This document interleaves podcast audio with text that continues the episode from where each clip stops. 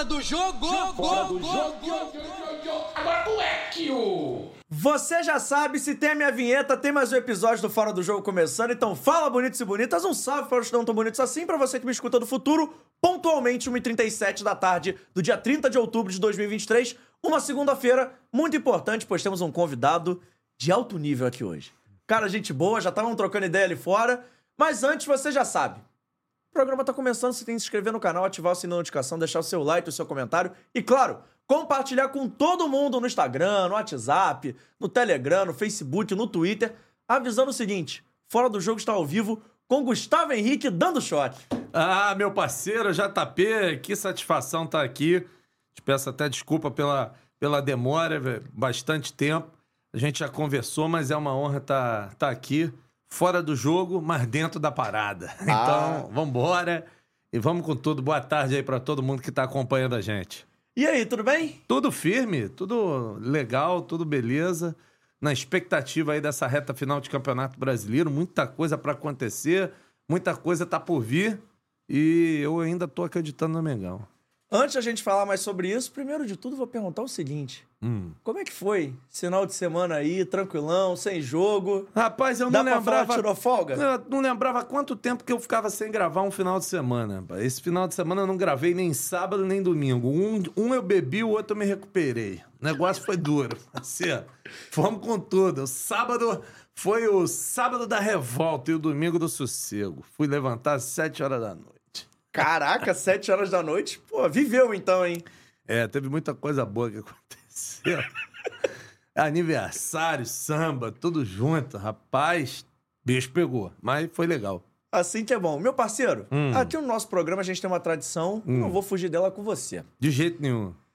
A pergunta até passou na tela agora há pouco, Hum. e a gente sempre começa o nosso programa com a seguinte pergunta que eu acho que é decisiva pro nosso programa. Hum. Quem é o Gustavo Henrique fora do jogo? Quem é, fora do dando shot, fora do jornalismo, quem é o Gustavo Henrique? Conta é pra um gente. cara animado que não perde o samba, o cara que não deixa de tomar uma birita firme sempre que pode e que não pode também. Já tô, já tô meio que no limite pelos médicos aí, mas vambora. Largo o ato, descontraído, energia positiva, pra cima o tempo todo. Isso aí que é o Gustavo Henrique. O rei da positividade fora do ar. Cara, isso é maneiro, porque quem te segue nas redes sociais, quem te acompanha mais tempo, sabe que você gosta de samba mesmo. E como é que o samba entrou na sua vida? A gente falar de futebol, falar de jornalismo, como é que o samba entrou na sua vida? Ah, desde moleque, Que é uma parada importante pra você, É, né? Desde 11 anos de idade. Eu, eu, eu, eu, na verdade, eu- meus pais me incentivaram muito, né? Porque é, na minha infância, meu pai não tinha tanta grana assim, mas também era, era classe média. E assim, o, o meu pai levava a gente, eu nunca me esqueço, todo carnaval levava a gente na Presidente Vargas para ver os carros alegóricos na concentração. E eu acho que aquilo ali foi me fa- fazendo me apaixonar pelo, pelo carnaval. Então, assim, é desde pequeno. Sempre fui a bloco, meus pais sempre foram muito animados, né? Meu pai, por exemplo, gostava, era um pé de valsa, gostava de dançar, minha mãe também. Então, assim, é muito de berço. É- é- é- eles não eram tão ligados à escola de samba como eu sou, mas é, eles eram sempre ligados em, em festa, em carnaval. Então, isso aí vem de berço, não tenho a menor dúvida disso. E qual é a escola de samba que faz o coração do Gustavo Henrique bater mais forte? A gente começou na mocidade, né? Muito jovem, muito, muito garoto. Eu, com 14 anos de idade, eu já estava na, na mocidade. E na mocidade foram oito anos na- saindo na bateria do falecido, saudoso Mestre Coé. E depois virei cantor lá também, né? Da Escola Mirim. É, depois disso, fui compositor, tive o privilégio de ter algumas músicas nossas aí, eh, exaltadas pela escola na Mocidade na Avenida. E, e depois, já há oito anos, estamos lá na Unido da Tijuca, onde construí uma, uma segunda família. Meu presidente Fernando Horta é realmente uma pessoa formidável que eu, eu tenho prazer, a satisfação de conviver. A gente já era próximo depois da- do falecimento do meu pai, ainda ficamos muito mais próximos assim. E é uma, é uma grande família. Então a gente acabou que fiz uma migração de uma, de uma escola para outra, até porque Padre Miguel era longe, né? Era, era difícil, eu passei muita coisa aí com filho, você, você é, fica impossibilitado de fazer muita, muitas coisas que você fazia no passado. Mas aí a gente sempre, sempre transitamos aí. E aí eu fiz alguns trabalhos profissionais no Império Serrano, como diretor financeiro, enfim, é, várias escolas aí que, que passaram e passam pela minha vida diretamente. Mas hoje, então, dá pra falar que o Gustavo Henrique é da mocidade, mas também é da Unidos da Tijuca. Podemos definir assim. É, eu vou te, eu vou te contar o que acontece. No samba, você. É muito difícil você não amar a escola que você trabalha, que você tá ali junto. Eu, por exemplo, quando era diretor financeiro do Império Serrano, pô, o Império ia desfilar na avenida, era uma, era uma emoção. O carnaval, ele tem muito isso.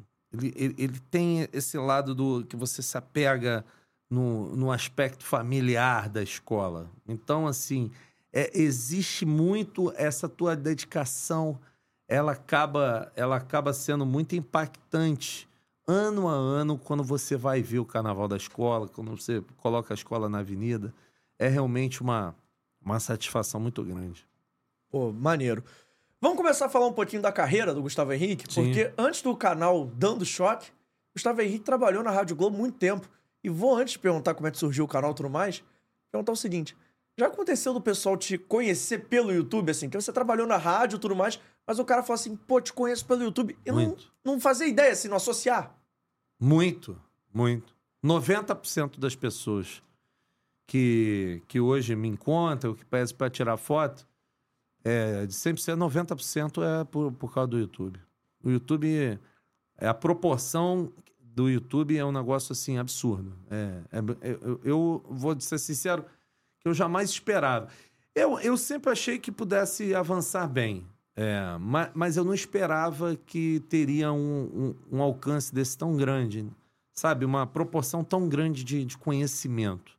É impressionante. Existem lugares do Brasil que a gente realmente. Manaus, Natal, Fortaleza, é, São Paulo, são, são lugares assim que. ah, O próprio Rio de Janeiro, que, que a gente. Goiânia, que a gente nem espera, a gente nem sabe o quanto que a gente é querido. É um negócio. É impressionante, cara. Impressionante. E foi na rádio que você começou a cobrir Flamengo, mas lá você também cobriu outros clubes, né? Então como é que foi esse processo todo até chegar na- no setorismo de Flamengo mesmo? Não, é, na verdade, meus ciclos são de nove normalmente, né? Foram nove anos de Rádio Tupi e depois mais nove anos de Rádio Globo. É, na Rádio Tupi, a gente começou a cobrir clube, cobri o Botafogo oito anos da minha vida. Praticamente o meu ciclo todo na Rádio Tupi foi cobrindo o Botafogo. E na Rádio Globo era diferente. Na Rádio Globo eu cobria menos clube e fazia mais transmissão. Hum, E aí é, o Flamengo eu fui cobrir na Rádio Globo nos meus últimos três anos na rádio. Eu já fazia os jogos principais do Flamengo, mas para cobrir Flamengo mesmo foram meus últimos três anos que a gente fez esse, esse trabalho. Mas na Rádio Globo fazia bem mais jogos do que cobertura de clube. E antes de falar de Flamengo, você falou que cobriu o Botafogo muito tempo.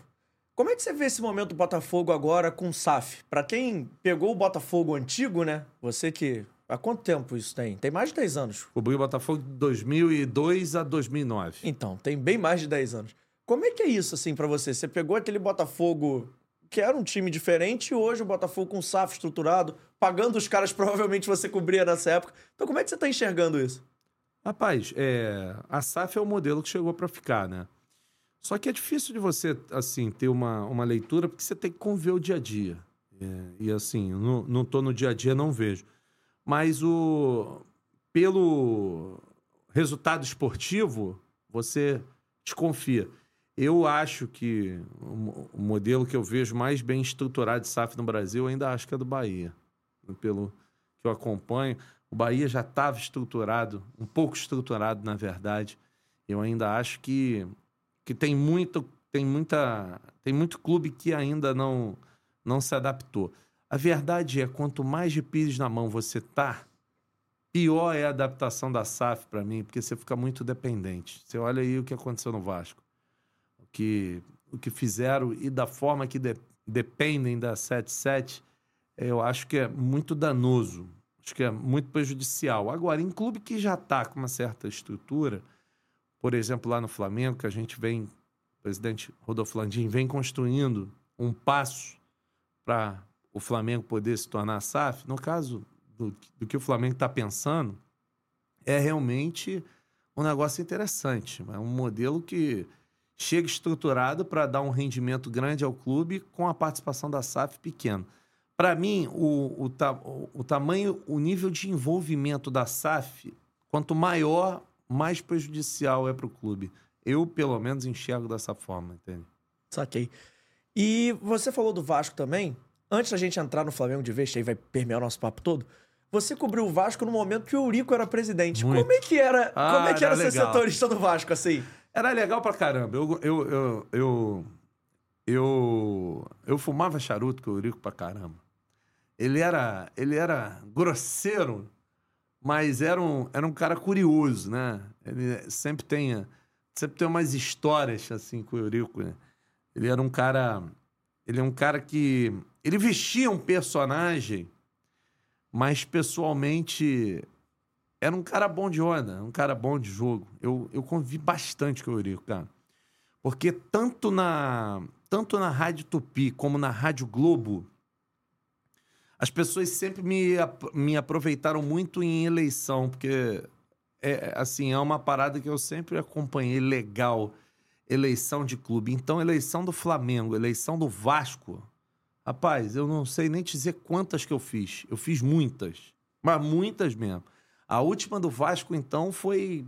na Quando eu fiz a última eleição do Vasco, eu já tinha o canal do Flamengo.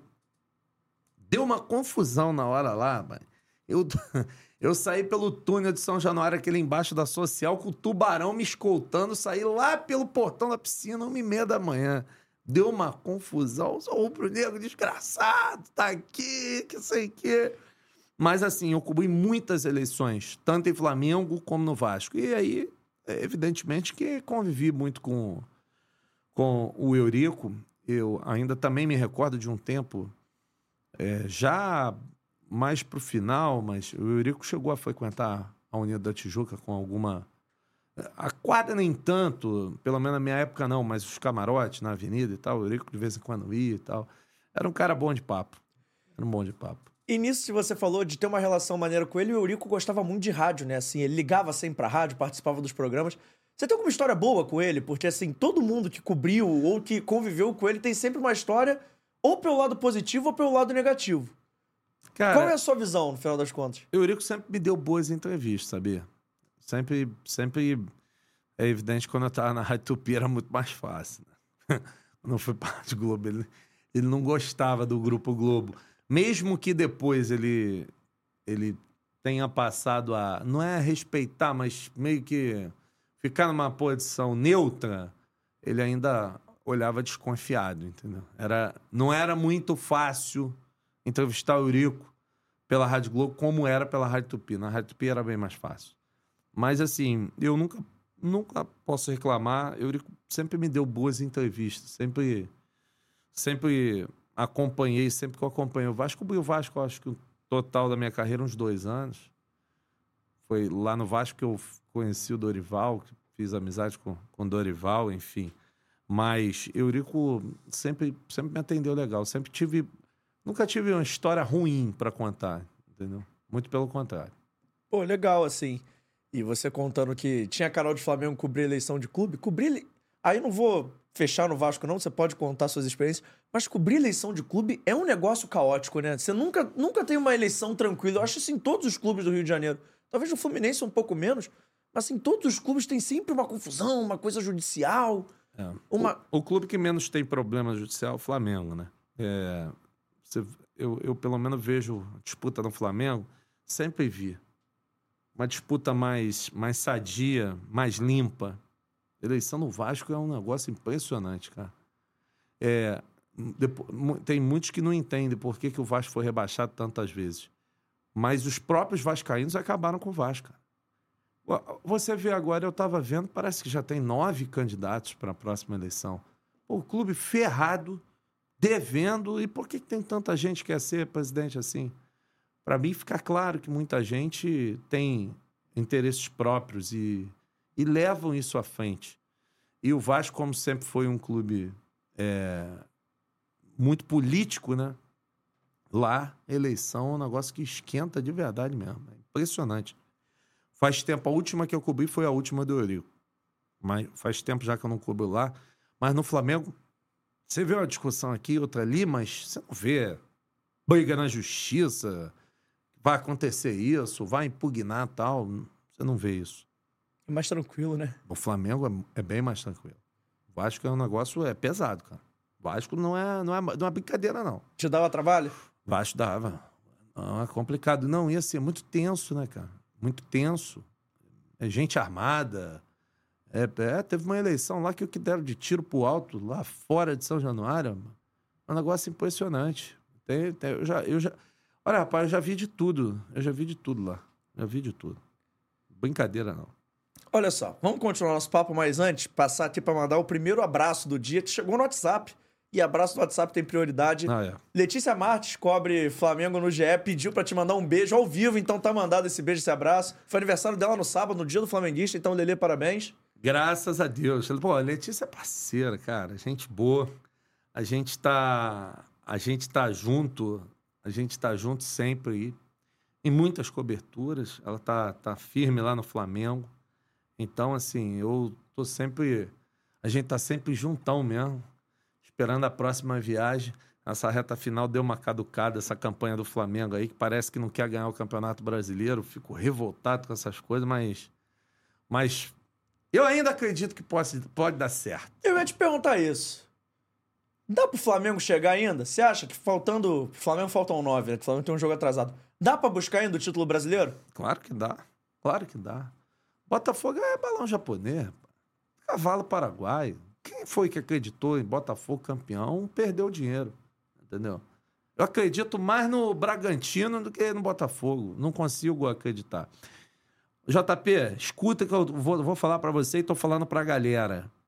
Eu conheço. Eu acho que eu. Nome. Eu cobri 22 edições do Campeonato Brasileiro. 22. Essa competição, cara, dificilmente você vai ver um azarão ser campeão. Sabe por quê? Lider é, chegar na liderança é uma coisa, ter estofo para liderar é outra. E o Botafogo não tem, rapaz. Não tem. Tem. As pernas vão começar a tremer, vão ficar nervoso, vão perder jogo, gol. Ontem eu estava vendo lá os últimos 20 minutos do Cuiabá. É difícil, amigo. O professor Paulo Tuori, ele fala uma coisa que é muito verdadeira. O futebol é espaço para equilíbrio emocional. E você tem que ter esse equilíbrio. Você tem que ter essa força mental. E no caso do Botafogo, com as mudanças no comando técnico, eu, para mim, o Botafogo não chega no G3 do campeonato. Pode ser polêmico. Para mim, o Botafogo não chega no G3. Eu vejo hoje um arranque de Palmeiras, Bragantino, de Flamengo, bem maior do que o Botafogo. Ah, são nove pontos, que não sei o quê. Mas já foram 14, pô. E aí? Nove pontos pro Flamengo. O Palmeiras, não. Palmeiras são dois joguinhos, um confronto direto quarta-feira agora, rapaz. Você já imaginou psicologicamente como é que os caras ficam? Se Palmeiras ganha o jogo? Pode ganhar, o Botafogo não ganha lá. E hoje o Palmeiras está num momento psicológico bem melhor. Então, eu vou te ser sincero, eu, eu, eu não acredito. Agora, o Flamengo também tá deixando a gente difícil de acreditar. Porque quando eu acho que vai, não vai. 1x0, eu tava na, na arena lá do Grêmio, acabou o primeiro tempo 1x0, saí para dar uma, uma baforada. Ah, eu voltei 15 minutos do segundo tempo, tava 1x0 ainda. Falei, ah, acabou o jogo, nem voltei pra posição, fiquei no vestiário mesmo. E quando eu vejo, o Grêmio faz três gols em 10 minutos. Brincadeira. Mas esses jogadores do Flamengo, eles são meio relaxados também, cara. Eles, às vezes falta comprometimento. Isso aí não é, não é, não é bem assim, não. Não pode se botar a culpa em treinador de tudo, não. Jogadores do Flamengo, às vezes, dão mole. Mas você não acha que o Flamengo perdeu muito tempo com o Jorge Sampaoli, não? Até Na Copa do Brasil mesmo? Ah, eu acho, mano. Meu presidente, meu presidente, eu adoro o Ro- o Rodolfo Landim, mas que tem uma. Ninguém é perfeito e ele é teimoso, cara. Ele é teimoso. O negócio do homem é ter. Ó, demitir técnico no Flamengo com Rodolfo Landim. Pô, mas tiveram vários, mas, meu amigo, é difícil. É difícil. O Landim acredita na continuidade, o Landim acredita na, na, na persistência. Então, é difícil demitir. Eu lembro do Paulo Souza. O Paulo Souza, o Paulo Souza me estressei firme. Eu bati boca com dois dirigentes do Flamengo. E pior que os infelizes bateram foto desse bate-boca dizendo que a gente estava em paz, conversando, copo quase voando no chão, a confusão danada. Entendeu? Porque o Paulo Souza não queriam tirar o Paulo Souza de, nenhum, de jeito nenhum. De jeito nenhum. E o Sampaoli, Sampaoli, eu, eu, eu me sentia a mulher traída da história. Eu acreditava no Sampaoli, cara. Eu achei que o Sampaoli pudesse dar certo. Só que aí, quando eu comecei a observar o dia a dia do Sampaoli, o trato do, do Sampaoli, aí eu falei, vai dar ruim. Mas onde você acha o trabalho do São Paulo desandou? Porque tem. A relação mundo- humana. É que todo mundo. A gente conversa com muita gente, a gente traz aqui no podcast, todo mundo tem sempre uma visão que, pô, o trabalho do São Paulo desandou aqui, desandou ali. Tem um episódio pra mim é marcante, que aí eu queria até a sua visão, de quem tá no dia a dia, de quem cobre, que é a história do preparador físico batendo Pedro. Você acha que foi ali que foi a gota d'água pra parada desandar de vez? E ali Não. tinha que ter saído? Que, como é que você viu esse episódio, assim, no final das contas? É, Eu vi o episódio normal, sabia? É, eu vou te falar. Por quê? É, porque no futebol existem técnicos e comissões que são reativas. A comissão do, do São Paulo é reativa, entendeu? É igual a do Jesus, reativa. Agora, no- normal no que diz respeito ao destempero, mas a agressão, não, né? Porque se fosse normal, a- gente teria visto em outros clubes. Isso aí não. Mas o pessoal era destemperado mesmo. A chapa era quente. Mas o, o São Paulo não deu certo no Flamengo por causa dele mesmo. A relação humana do São Paulo era muito ruim. Foi o que o cara falou, não sei quem falou. O Tite, no primeiro dia, deu mais boa tarde do que o São Paulo em cinco meses de trabalho. É porque São Paulo fazia o dele, ia embora, sabe? Era, o São Paulo é um cara estranho, cara. São Paulo não bate bem na cabeça, não, compadre. Bate não. Esse aí, mas não bate mesmo. Tô te falando sério. Papo, é papo reto. E vou te dizer, os 22 sempre se entendem. Foi um cara que eu me identifiquei de cara. Primeira viagem do São Paulo, já encontrei com ele no elevador, lá em Porto Alegre. Pegou o Inter. Já puxei uma conversa com ele. O assessor dele também já é meu camarada há muitos anos, já facilitou. Mas eu iludi o torcedor do Flamengo, eu me sinto culpado. Passar pros caras, acreditei que fosse chegar e tal. Tecnicamente, São Paulo não é ruim, não. Mas a forma de comandar acaba, cara. Futebol hoje, tu tem que ser babá de jogador, cara. Tem jeito. Porque eles são tudo mimado. Aí tu pega alguém que não fala direito, aí já fica aquele clima, que não, é, não sei o quê, que vai derrubar. É duro. Você falou de se sente culpado. Entre aspas, vamos colocar esse entre aspas. Mas você se sente culpado por quê? Porque, por ter acreditado no Jorge Sampaoli, porque assim, a relação do youtuber, e posso chamar assim, né? apesar de Pode. jornalismo, a relação do youtuber com o torcedor é muito mais próxima que a relação do setorista de um veículo tradicional. Muito mais. Então, assim, como é que você se sente no final das contas? Porque você falou de já bateu boca e tudo mais. Você que é quase um porta-voz da galera, querendo ou não, né? Então, mas é por isso que eu, eu fiquei bolado. Porque é, em vários momentos, iam nas minhas lives, ó, choque, são fora São Paulo. Não, vamos acreditar que não sei mais o quê, PP. Então é por isso que eu, que eu me sinto culpado. Foi o que eu falei pra galera. Quando o São Paulo foi, eu pedi desculpa ao torcedor do Flamengo. Porque em muitos momentos, em muitos momentos, eu passei pano para dar pô, uma tranquilizada. Eu acreditava que o São Paulo tecnicamente poderia levar o Flamengo ao, ao êxito. Mas só que no meio do caminho, a relação humana do São Paulo jogou ele no buraco. E você falou que no Flamengo tem jogadores mimados. Mimado em qual sentido você acha que isso atrapalha? E a gente tá imaginando que o Flamengo faça algum tipo de reformulação para ano que vem, até porque tem muitos contratos terminando. O Flamengo, pelo visto, já tá começando a mapear o mercado. Quem você acha não pode ficar na próxima temporada nesse aspecto, assim, para melhorar esse ambiente? Ah, é, é, é, difícil. Não é que eu tô em cima do muro, não. Mas quando eu digo o mimado, não é ah, que eu vou tirar esse jogador porque ele é isso, porque ele é aquilo. Não, cara. É a doutrina do clube, é a disciplina do clube que pode resolver esse problema. Eu, por exemplo, vejo no Tite uma boa chance disso acontecer. Porque o Tite, antes de técnico, é um educador. Ele era professor. E eu falo com, com muita tranquilidade do Tite, porque é um cara que é meu amigo há 22 anos. Eu conheço o Tite desde 1999, dá até mais de 22. Dá 24. 24, para você ver. Então, assim, é, o que falta no Flamengo é, na minha visão, disciplina dentro do vestiário. Porque, assim, é, o Landim é muito bom no discurso da cobrança, mas na prática é mais difícil você ser disciplinador do, quando você fala. Quando ele veio candidato à história de que, ah, não, que eu vou cobrar, que eu vou isso, você cobra, mas depois tu vê, cara, que tu fica um pouco na mão dos caras, porque são eles que fazem o resultado. Então, eu vou te dizer, se tem uma coisa que eu tenho certeza que eu nunca vou ser, fazer parte do corpo diretivo do Flamengo para nada. É muito difícil, cara. É muito difícil você ser presidente, você ser vice-presidente, principalmente do futebol. Presidente do clube vice-presidente de futebol. É muito difícil é, realmente é uma área, são áreas assim que é muito difícil.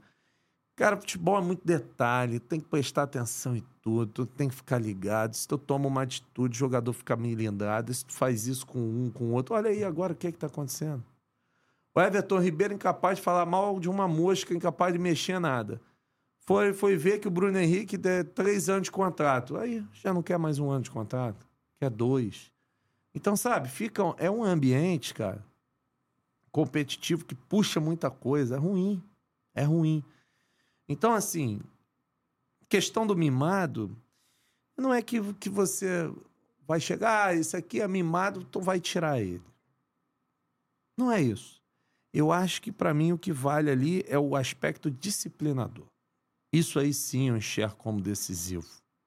E acho que é nesse sentido que o Tite vai ter o seu maior desafio no aspecto disciplinar. A, a, a, ele, ele, com uma mão, puxa o elenco na forma de tratar, na forma de lidar. Com a outra, vai ter que ser enérgico, puxar. O elenco do Flamengo, se deixar, monta em cima de você. Eles querem tomar conta, eles querem mandar, eles querem que as coisas saiam do jeito deles. E aí, muitas vezes, as pessoas temem na hora de comandar. E a gente está falando de renovação de contrato? E aí, queria até seus bastidores de apuração, se possível, porque muito especula se o Gabigol pode estar em vias de renovar com o Flamengo, apesar de ainda ter um contrato mais longo, se eu não me engano, até o final do ano que vem. É, e especula-se também que ele pode renovar por um número alto de anos, cerca de cinco. Você acha que essa renovação é correta? Já está sendo feita agora mesmo? Você acha que assim é o melhor momento para renovar com o Gabigol? Porque assim, é um cara que é identificado com o Flamengo, é um cara multicampeão mas nessa temporada de 2023, pelo menos para quem viu de fora, que nem eu, não tá muito bem dentro de campo. Então, como é que você enxerga essa história toda de Gabigol e renovação? Para mim é absurdo. Renovar contrato com, com o Gabriel por cinco anos é. É porque, na verdade, é cinco, né? Porque sempre tem mais um. Vai rasgar o que tem para fazer um a partir de 1 de janeiro por cinco. Absurdo. Eu, por mim, não renovaria. Agora, também acho sacanagem Todo mundo tá falando que o Marcos Braz está sozinho. JP, deixa eu te falar. Nada acontece no Flamengo sem a anuência do presidente Rodolfo Landim. Pro Marcos Braz chegar a conversar com o Gabriel, foi ordem do, do presidente Rodolfo Landim. Eu acho um absurdo mais cinco anos de contrato. Mas eu vou fazer o quê? Eu tô sentado lá? Não tô. Eu não mando. Para mim, Gabriel era mais dois aninhos de contrato e vamos ver depois o que acontece. Porque automaticamente, quando você renova contrato, você tem que dar aumento. E eu já acho que Gabriel ganha bem no Flamengo. Tem um salário de 1 milhão e 400. Aí para você renovar, você dá mais 15% de aumento, 20%. Daqui a pouco tá ganhando o quê? 2 milhões o jogador? Porra, é uma vergonha. Eu não tô falando que o Gabriel não, mere não mereça pela história dele. Mas eu acho que, assim, tem muita coisa que acontece no Flamengo, pelas condições financeiras do Flamengo. Mas eu acho que às vezes podiam pensar melhor nisso. Podiam, sabe, raciocinar mais em cima disso. Tudo bem que ele fez bastante, mas, pô, é um absurdo um jogador de futebol ganhar quase 2 milhões de reais. Para mim é uma vergonha. Mas poder estar tá com eles, né? E nisso a gente está falando de Flamengo, de Gabigol, de Bruno Henrique. A gente também. Você citou um nome várias vezes que eu acho importante a gente falar sobre, que é Marcos Braz. Como é que você está enxergando o ano do Flamengo? E aí também vira um pouco do ano do Marcos Braz, porque o Flamengo já trocou de treinador três vezes. O Flamengo aí não se reforçou tanto nessa temporada e trocou de treinador de uma temporada para outra. Como é que você está vendo o cara que toca a pasta de futebol, que é o Marcos Braz, nessa atuação desse ano? Ah, tá mal, né? Tá mal. Só que assim, analisar o ano do Flamengo é uma análise muito mais complexa do que você me perguntar ah, o ano do Marcos Braz. Porque o que acontece? É, ele toma muitas decisões, ou quase todas, escoradas no presidente Rodolfo Landim, que determina. Então, quem é o culpado de uma coisa, quem é o culpado de outra? Fica difícil. Para mim, a maior culpa dessa diretoria foi a demissão do Dorival lá atrás. O Dorival não podia ter sido demitido de jeito nenhum. E aí, deixa eu te cortar. Você acha que se o Dorival fosse treinador do Flamengo no Mundial de Clubes, o Flamengo teria passado ao Hilal? Eu não sei se tinha passado, mas de sete decisões a gente não perder as sete, pai. Isso aí eu te garanto. Esquece, não tem chance. Não tem chance de perder sete decisões com o Dorival. A gente, a gente ia em algumas. Ali no Mundial, a direção do Flamengo tem culpa. Não pode dar 40, 60 dias, 40 e pouco, 50 e pouco dias de férias para jogador. Não pode, não pode, tudo errado. Tudo errado. Até porque, olha o que eles ganham, olha o que eles representam. Tinham que ter vindo trabalhar antes. Todo mundo sabia do objetivo que o Flamengo tinha. Passamos vergonha no Mundial. Pô. Vê lá, hein? Não é o Al Hilal de hoje, não, hein? O Al Hilal de hoje, tu até, pô, não foi tanta vergonha e tal. Mas aquele, o que, que é isso, cara? Aquele foi um absurdo. Flamengo no Mundial, pô, só fez me passar raiva e frio. O que ventava naquele lugar era brincadeira. Aquele dia naquele estádio lá, meu amigo, e para tomar um querosene lá. Vai lá para ver se tu acha de bobeira. É difícil, hein? tinha que rodar legal lá para tu achar. Porque no mais era o chá marroquino lá deles. Mas um país assim que é legal, cara. Gostei. É curioso. Vai voltar? Ah, se tivesse oportunidade, voltaria. Mas queria voltar numa época mais quente. Porque vento lá é um negócio muito sério, cara. Lá venta. E eu achei que Fortaleza ventava. Meu amigo, mas lá venta firme. Mas é um povo organizado. Apesar de falar que tem muita gente mal encarada, eu achei que tinha muita gente hospitaleira, cara. Eu, eu, super, eu super gostei de lá. Eles têm os costumes dele. Nós também temos o nosso. É, achei bem melhor do que Doha, por exemplo. Bem, bem mais tranquilo. Mas essa participação do Flamengo no Mundial foi uma catástrofe vergonhosa. Tá. E eu espero a quem me tenha me garantido que a contratação do Tite é uma contratação com contrato para 24, podendo ser estendido para 25, porque querem botar ordem para o Flamengo não fazer vergonha no Mundial. Porque se o Flamengo demora, vai passar vergonha. É o que eu falo. Agora não é um europeu bom, não. São quatro, cinco. Os melhores vão estar tá lá. Então, assim, é o primeiro Mundial, vai ficar na história, vai ser marcado. E não me entenda mal, tá? Por favor, de Jamais. coração. Mas dá pra gente falar em vexame no Mundial e vexame na Libertadores? Porque ser eliminado por aquele time do Olímpia não é das coisas que a gente imaginava, pelo menos. A quem acompanha futebol diariamente, vendo aquele time do Olímpia que jogou contra o Flamengo no Maracanã e jogou lá é, no Paraguai. Dá pra falar que foi um vexame na Libertadores ser eliminado nas oitavas? É, dá, é, dá pra falar do jeito que foi, né? Sim. Do jeito Tomando gol de cabeça torta direito. Porque na hora do sorteio, eu sacaneio, falo com meu, meu colega paparazzi, que ele ficou comemorando. Eu aprendi uma coisa nesses anos. Amigo, nunca comemore adversário que tu vai pegar na Libertadores. Porque ali tá todo mundo querendo fazer o seu melhor. A premiação da Libertadores pro Flamengo, ok, é uma premiação normal. Os outros clubes da América do Sul é fora de realidade. É muito dinheiro, cara. É muita grana. Os caras voam que nem um prato de comida. E eles têm condições de fazer jogo duro dentro da casa deles, porque a casa desses clubes, em muitos momentos, são casas feitas realmente para jogos. Ver o estádio do Racing apertado, lá, é uma atmosfera pesada. Esse estádio do Olímpia, eles infringiram toda a regra da Comebol, porque hoje também tá mole. Você infringe, paga lá uns dólares, para Comebol tá bom, tomou um dinheiro dos clubes, e o clube paga a multa e tu faz a festa. O que o Olímpia fez lá foi uma festa, meteu pressão. Agora, você sair ganhando na casa do adversário permitir a virada, para não falar que foi uma falta de vergonha na cara, é no mínimo um vexame, aí, igual você tá falando. Não pode levar. Três gols pro Olímpia do jeito que foi. Pô, é vergonha, cara. É uma vergonha. Não pode ter deixado. Ah, eles são tricampeões. Já foram no passado, pô. E aí? Relembrou o Flamengo de, de velhos tempos? Assim, sem, sem, nenhuma, sem nenhum lado pejorativo mesmo, não. Mas até o Flamengo que, pô, foi eliminado no Maracanã pro América, o Flamengo que foi eliminado na fase de grupos um ano, que era aquilo, que era um time que chegava, parecia que ia passar tranquilo, que fazia um resultado maneiro, mas que na hora do vamos ver não concretizava na Libertadores. Até o Flamengo daquele time do Adriano, que é eliminado, acho, no chute do Vinícius Pacheco, tentando cavar o pênalti, enfim. Mas lembrou esse velho Flamengo em algum momento? Deu uma lembrada, claro.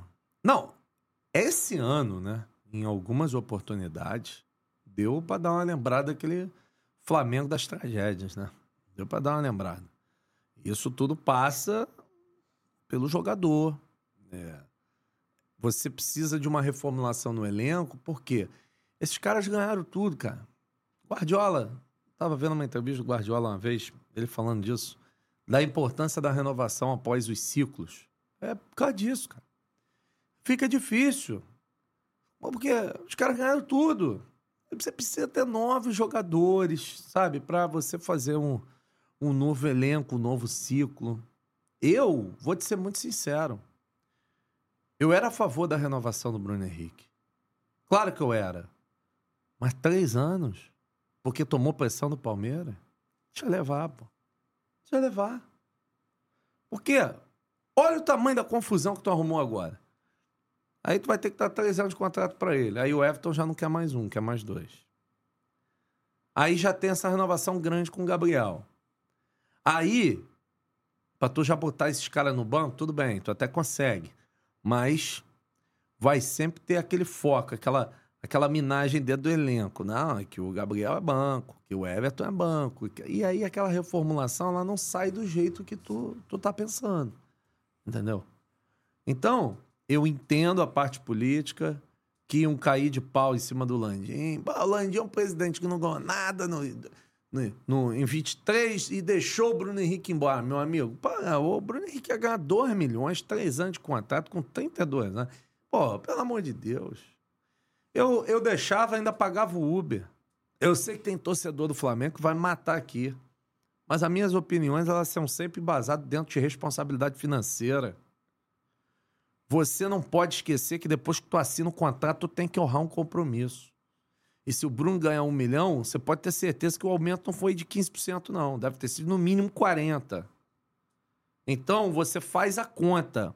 É 12 vezes 3, 36, 36 vezes 1,4. Vai lá ver de encargo. O Flamengo é o que muita gente não sabe. Pelo menos 50% da folha do Flamengo é paga via CLT. Pelo menos. Isso aí traz encargo para o clube. Então, assim, é... esse processo de reformulação, para mim, o Flamengo começou mal. Vou te falar a verdade. Nem no canal falei isso, mas para mim começou mal. Você não pode ser refém da forma que, que, que foi de jogador. Que esse empresário do Bruno Henrique fez, pelo amor de Deus. Ainda bem que eu nem converso, sei nem quem é. E me tira uma dúvida, a gente tá falando de reformulação e tudo mais, e aí eu quero saber o seguinte: toda reformulação passa pela chegada ou pela saída de um grande nome. Parece que o Flamengo tá renovando seus grandes nomes. Você acha que isso fecha a porta para chegar um jogador que Não. fecha aeroporto? Ou se não, Não. fecha, quem deveria ser, ou pelo menos qual a posição você acha que o Flamengo deveria focar agora no Ué, o mercado? De La Cruz tá contratado pelo Flamengo. Mas você acha que o De La Cruz fecha aeroporto? Eu acho. Eu acho. E acho que o- as últimas partidas dele colaboraram ainda mais pra isso, sabia? Eu acho. Eu acho que. Eu acho que é um baita de um jogador, porque também eu vou te contar, Rascaeta também. Mas o Arrascaeta eu dou, eu dou um desconto pra ele. O Arrascaeta não tá mal no Flamengo à toa, não. O Arrascaeta, ele precisa de um.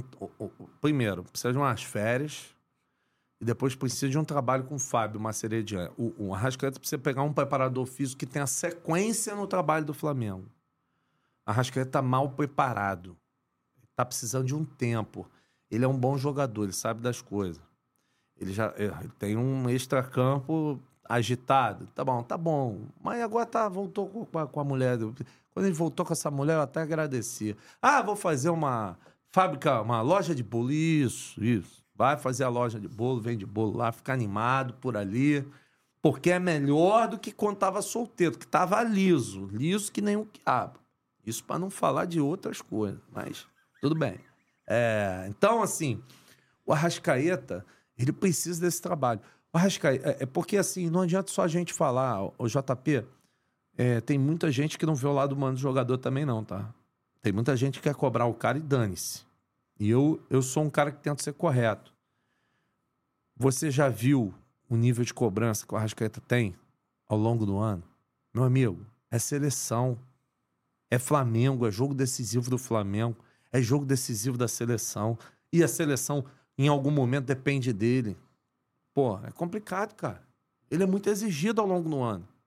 É um jogador muito exigido. Pegou essa preparação de porcaria do Flamengo aí. Que o Flamengo teve um começo de preparação. A culpa não foi do Mário, não. Pô, depois de 40 dias. Pra tu recuperar o jogador. E já entra no Mundial direto, né? Culpa não é do Mário. O Mário é um bom jogador. O Mário é um bom a- a- preparador. Apesar que eu. Apesar que também não foi muito legal. Esperou sair pra mandar carta pra imprensa falando disso, falando daquilo. Por que, que não falou antes? Tinha que ter falado antes, ó. Não tá legal aqui as condições. Futebol também tem disso. Mas só acontece. Então, é, essa situação do Arrascaeta, o Arrascaeta tá precisando de um carinho. Não é um carinho sentimental, não, a mulher dele é mais do que suficiente para isso. Mas ele tá precisando de um carinho em termos de preparação. O Fábio tá precisando fazer um trabalho. O Fábio é um profissional que eu acredito muito. Tá precisando passar uns, uns 20 diazinhos na mão do Fábio aí. O Flamengo deve reapresentar. Eu nem olhei aqui ainda. Mas com essa, o adiamento da CBF aí, deixa eu ver aqui. O Flamengo deve apresentar dia. É, deve ser terça mesmo, dia 2 ou por aí. Vai ter uns 20 dias aí antes dos Estados Unidos para botar o pessoal na, no, na firme, na linha. E a gente tá falando de final de Libertadores, e aí eu não vou, não vou te limitar a Flamengo aqui, porque Não. você já passou, já cobriu um monte de clube. Essa final de Libertadores, você acha que o Fluminense vai ser campeão? Tenho certeza. Que isso? Duvido que o Fluminense perca. Por quê? É porque eu, eu tenho umas. Como é que eu vou te dizer? Eu tenho umas. umas, umas sensibilidades no futebol que são toques que eu, eu acho que a experiência acaba te trazendo. Pra mim, esse Fluminense, o modelo é o mesmo do Cuca, daquele ano do sacrifício. Que o Atlético ganhava e vai, virava o resultado aos 47, pênalti. Eu tô vendo a mesma coisa com.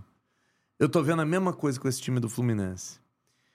Meu amigo, os caras vão lá, aí tá perdendo o jogo, e vira o jogo no último minuto, um sacrifício. Eu vou te dizer, é muito dolorido. Vou torcer por boca firme, firme. Sei de uma pancada de amigos que vão estar lá. Mas eu, eu não acredito que o Fluminense perca esse título no Maracanã, cara. Não acredito mesmo. Não acredito. Mas vou torcer, mas não acredito. Pra mim, para mim o Fluminense é pulo de 10 na final da Libertadores. E nisso, aí trazendo pro, pra realidade do Flamengo aqui, você acha o Fluminense ser campeão da Libertadores do dor de Maracanã? corno infernal. Você Pelo acha- amor de Deus. Você acha que aumenta a fala. pressão e aumenta essa sensação de vexame na Libertadores mas, do mas aumenta em tudo, pô. A vergonha. Ainda, mais, ainda bem que eu e mais alguns associados do Flamengo marcamos um churrasco pra sede da Gávea no dia 5. Já combinamos aqui de levar umas, be- uns belos litros pra lá. Porque a gen- a gente joga dia 5, 18 e 30, né? E, e aí nós, nós marcamos um churrascão na Gávea. Já, já virei pra uns dois, três. Ó, leva os uísque, porque pode ser um dia de ressaca, entendeu? Pode ser um dia de ressaca. Porque, cara, é, é, é- é inacreditável, é inacreditável você ser eliminado da Libertadores e ver o teu rival direto daqui ganhar a Libertadores na tua casa, que é deles, mas é mais nossa que deles. Isso aí, meu amigo, eu vou te dizer, caraca, aí vai ser dolorido. Ainda bem que é aniversário da minha mãe dia 4, vou estar no churrasco mesmo. Tô nem aí pra esse jogo, se vacilar, não vou nem assistir, pai. Porque eu não quero ver tragédia. E tá com cheiro de tragédia isso aí. Com todo respeito, claro, aos tricolores, né? Tem muitos amigos, papai na tricolor, muito ami muito, muitos amigos tricolores, mas, mas a gente também não pode se omitir das verdades. Você acha o Boca, então, não tem nenhuma chance? Pra mim, não. Duvido. A mim, Fluminense vai meter um. vai encurralar os caras. E outra coisa, ficou, ficou cavaleiro pro Fluminense. É muito mais fácil pro torcedor tricolor comprar ingresso do que o torcedor do Boca. Porque eles só têm direito a 19, 19 para um, 19 mil pro outro. E o resto, amigo, quem tá aqui tá na pechincha. Ah, estão cobrando o olho da cara. Tá legal, mas tem mais o que para pagar aqui? Mais tricolor ou mais torcedor do Boca? Eles vão chegar em cima, pô. Vão arrumar um tumulto, vão tentar invadir lá. Que que eles vão tentar, ruaça. Mas vão se dar mal. Vai ter um bloco de 3 quilômetros. Vão chegar lá como? Na porta do Maracanã. Isso aí não é campeonato brasileiro, não, hein? Quem? Eles vão vir, vão, não vão arrumar nada. Entendeu? Então, assim, você pode ter certeza que a torcida do Flamengo vai ser. Do Fluminense vai ser 65% do Maracanã. Não tem nem dúvida disso. E aí, cenário ajuda. E é o que eu mais fico revoltado. Porque nós já sabíamos disso. Ninguém aqui foi enganado. A Comebol avisou há muito tempo atrás que a final ia ser no Rio. Conforme agora vai ser lá na casa deles. Não do Boca, do River, do Monumental. Então, assim, é, existe toda uma, uma expectativa para essa final. A minha expectativa é de ver o Boca campeão. Se, de se, se puder escolher com requintes cruéis de Benedetto, mas, meu amigo, entre o que eu quero e o que eu tô sentindo que vai acontecer, tem um caminho grande. E eu vou te ser muito sincero. Os rubro-negros que não fiquem chateados, porque com certeza a gente vai estar lá na Flaboca, mas eu acho que só um acidente tira esse título do Fluminense. E nessa coisa de sentir o que vai acontecer? Campeonato Brasileiro. Você já falou que acredita no Flamengo, mas você sente o Flamengo vai ser campeão? Não. Não sinto. Não sinto por um simples motivo. Toda hora que a gente tem a chance na mão, a gente joga fora. Amigo, se ganhasse o Grêmio, tava seis pontos no Botafogo. Pô, nós perdemos na hora que não podia perder de novo. Então, assim, é... eu não tenho certeza, mas estou pensativo. Pensativo com relação ao título. Agora, vou torcer muito. Medalha. Vou arrumar minhas medalhas novas, enterra no gramado, faz mandinga. Meu, meus amigos lá, que são da que são dos atabaque, vambora, tá valendo tudo. Tá, vale tudo, pai. Vale tudo. Até mãe de santo eu já contratei para fazer o Flamengo campeão. Sabia disso? Não. É. Quando isso? Simples, rápido e fácil. Eu já te falei dessa porra de ser sensitivo. O Flamengo, eu, eu, eu não posso falar aqui porque é uma rede. Eu não tô levando jabá, não. Mas é uma rede que não poupa em me atender bem. De hotel. Meu amigo, o Flamengo ficava nessa rede em São Paulo. Toda vez a gente perdia. Perdia e empatava. Perdia e empatava. Aí um belo dia eu cheguei pro supervisor. Gabriel Esquina. Falei, Gabriel, o Flamengo tem que ir embora desse hotel. Esse hotel tá espraguejado. A vida do Flamengo aqui não, não vai. Não sei se foi por isso ou não. O Flamengo saiu de lá, foi pro Merit, lá em Guarulhos. Dez jogos, oito vitórias e dois empates. Não perdemos mais. Aí chegamos para essa decisão. Era Corinthians e Inter, Flamengo e São Paulo. 2020. 2020, Rogério Senna. Sai a programação da final. Flamengo no hotel. Eu falei, hum, complicou, pai. Falei, que isso, cara? Não, porque o, o é do lado, não dá. O hotel é pequeno, a gente precisa ficar perto do Morumbi. que é Eu falei, meu irmão, isso aqui tá espra... Não, mas não tem jeito. Pô, eu não tive dúvida, não. Não tive dúvida, não. Passando numa rua de São Paulo, trago o seu amor, não sei o quê, telefone. Ah, peguei e liguei pra tia. Ô, tia, a senhora tá também? Não, meu filho, mas claro, pagando bem. Eu falei, então a senhora vai caprichar. Onde que a senhora é? Ah, tal, fui encontrar a mulher. Gastei 200, compadre. Peguei um dos meus charutos cubanos, eu falei, dá charuto pra entidade, bota umas coisas boas, tia. Bota umas coisas boas. Ela fez um trabalho na parede do hotel que teve um assessor de imprensa que hoje não tá mais no Flamengo. Quando eu chamei ele de manhã, ele se benzia de tudo quanto é jeito. Chegou na hora do almoço, eu falei, ó, nós vamos ganhar o título, mas vai ser perdendo o jogo. Vai lá ver o que, que aconteceu. Fomos campeões perdendo o jogo pro São Paulo, mas ganhou, porque o, o trabalho segurou. Eu sou católico, mas no futebol, às vezes, tu tem que apelar pra tudo, compadre. Aí, quando acabou o jogo, Gabriel aparece com um saco de cerveja. Aí, fica pra tu aí, pros teus amigos. Ficamos bebendo no Morumbi até 5 horas da manhã. Eu, Léo Burlac, hoje tá em São Paulo no UOL.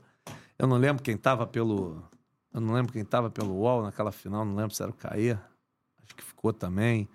Rafa Melo, Flazoeiro. Ficou todo mundo com a gente lá tomando, tomando querosene. Naquela. Naquele. Na decisão dos culachos, que o Gabigol ficou fortão, tomou, tomou uns querosene no vestiário e veio pra coletiva cuspir fogo pra cima de mim, pra cima do paparazzo. E era isso que eu perguntar. Como é que é a sua relação com os jogadores? Péssima. o Gabriel quer me matar, pô. Não, tu não fica bolado com isso, não? Ah, eu já acostumei, a gente vive um clima de merda. Desculpa, mas a palavra. uma, só tem uma coisa que eu não faço. Eu não entrego o jogador embalada. Só eu não faço. Isso aí não. Jogo é jogado, lambaria pescado. Não... Essa história de tô. Ah, porque vai se vingar do cara. Encontrou o cara na noite, vai falar pros outros. Ah, adoro uma birita também, vou ficar entregando o cara. Isso eu não faço, não. Agora, pô, vé- véspera da decisão. eu- pô, o cara foi pra noite. Pô, aí, aí é esculacho também, né? Mas já aconteceu? não, não, véspera. Não, véspera, mas assim, já aconteceu. Porque assim, você tem uma estrada maneira de rádio e tudo mais. É, já aconteceu de se encontrar o cara na noite, enfim. É porque você não. Muitas vezes. E como é que era, assim? Muitas. Galera. Tinha galera gente boa ou tinha, o Tinha. cara sempre fica melindrado? Tinha, tinha. Eu tinha um grande parceiro de noitada, Zé Pode- Roberto. Veio aqui. grande parceiro. Grande parceiro. Esse maluco aí, tanto no Botafogo como no- quanto no Flamengo. Esse aí, minha, minha irmã. Aí, a gente tem uma caixa preta longa aí. Eu, ele e o. Aquele do, da- do Internacional, o Clayton. Juntar eu Zé Roberto, esse aí, malandro. O que, que a gente aprontou por aí não é, não é brincadeira, não, hein? Não é brincadeira, não. Mas quem é, assim? Não sei se você pode citar nomes, espero que sim. Ah, eu, eu, eu largo aço. Você falou E do. eu tô lá todo dia, é, é tapa na cara. Você Tem falou... amigo nosso que dá porrada do ar-condicionado, aí depois não quer encarar os caras lá. É, eu não tô nem aí, pô. Eu mando mesmo, eu, mando, eu largo, eu mando ver, conforme diz Zé Camargo, eu mando sapato. Você falou do. E Do tô Zé- bebendo água, hein? Tô bebendo nada, não. Você falou do Zé Roberto do Clayton, mas assim. Quem na noite você viu o cara no Pelé da noite? Aquele que chega e tu fala assim, porra, esse daí, fenômeno. É... Neymar. Neymar brabo. Sinistro. Já, já tive ali numas três baladas.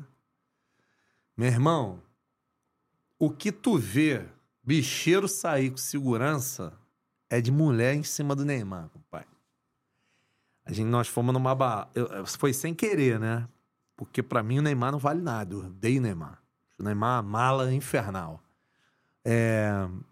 Eu vi o Neymar numa balada uma vez, juiz de fora. Meu irmão, tinha umas 12 mulheres em volta do cara. Eu falei, caraca, isso aí é sinistro mesmo. Neymar era. Neymar era, era enjoado. Eu já fui muito de balada, né? Agora eu me converti. Deus é o lugar, é o melhor caminho. Quero mais saber de nada. Pai de dois filhos, velho. Todo ferrado, não posso beber mais direito, meu, meu querosene. Hoje já não dá mais pra fazer muita coisa, não, guerreiro. Hoje tem que contentar fazendo, acendendo meu charuto mesmo. dar umas baforadas e tomar, e tomar um whisky de leve, tomar um chopp, que é o que dá pra fazer. Já não dá mais pra competir, né? Pô, não dá, rapaz. Sábado eu fui pro Salgueiro, me estraguei todo. Tomei umas quatro caipivódicas, parece que eu tomei dois litros de cachaça. É. Passei domingo apagado em casa. É, aquela ressaca, tu acorda de desespero, tem, tem Ah, dente, né? maluco, sabia nem onde é que eu tava. Tu acorda com sete frio. horas da noite. mano. Tu acorda com frio, acorda Não, perdido. não dá mais, não, mas eu, pô, parceiro, vou te dizer que eu, eu já fui. Eu já fui brabo nessa arte aí, compadre. Eu fui brabo. Eu quase morri também, mas. Como assim? Eu? É. Hã, Essa história, eu juro pra você que eu não sabia. Rapaz, eu tava na Rádio Globo, aí o Gilmar Ferreira era o, era o meu chefe. Ele me chamou lá, eu cobria muito a seleção na Rádio Globo. Eu só não fiz a Copa, por falta de investimento da rádio. Que quem fazia o Brasil na Copa de 14 eram os dois Gustavos, eu e o Gustavo Zupac, que é meu camarada, meu irmão. Aí na hora da Copa, resolveram mandar um, pô, o cara mais preparado que eu, fala inglês e tal. Falou, porra nenhuma. Verdade é essa. É, aí o Gilmar chegou pra mim, ó, tu vai fazer essa Copa das Confederações, que o Brasil ganhou. É mesmo, chefe? O que, que, que eu vou fazer? Ele falou, tu vai acompanhar a Espanha. É mesmo, é? Mas eu vou sozinho? Não, não. Eu e Marcelo Beckler. Eu falei, caraca, esse almofadinha vai ficar... Quantos dias ele vai ficar comigo? 30 dias. Vocês vão dividir quatro. Eu falei, vou ficar 30 dias com o Marcelo Beckler. Eu olhava o cara, achava o cara uma almofadinha danada. Meu irmão, um dos melhores amigos que eu fiz na imprensa. Cara, parceiro, mano. Gente boa. Fechamento. A Espanha veio pra fazer algazarra. A Espanha não veio pra jogar. No terceiro dia acompanhando a Espanha, ele me liga, ó, tu gosta da noitada mesmo? Vou mudar teu horário de trabalho. Agora tu vai trabalhar de 8 da noite às 8 da manhã. Fica colado no hotel dos caras, que os caras vieram pra fazer zona. Naquele episódio do sabonete, um sabonete caiu na minha cabeça. Eu tava sentado, tomando uma cerveja, fazendo a segurança do hotel. Eu vi aquilo tudo de perto, entrei ao vivo na Rádio Globo. Que história é essa no sabonete? Relembra aí, Com a pessoal. seleção espanhola, os caras vieram, e aí seguraram eles no hotel, eles fizeram uma guerra e começaram a arremessar controle remoto da TV, sabonete do banheiro, tudo pela janela. Foi uma confusão danada aquilo ali. Eles não vieram pra jogar, eles vieram pra fazer algazarra. Não estavam nem aí pra Copa das Confederações. Meu irmão, aí um belo dia deram folga pros caras. Aí tava eu, meu parceiro André Galvão, de São Paulo, lá da Transamérica, e Eduardo Menezes, da ESPN. Aí que esse trio aí é um trio parada dura.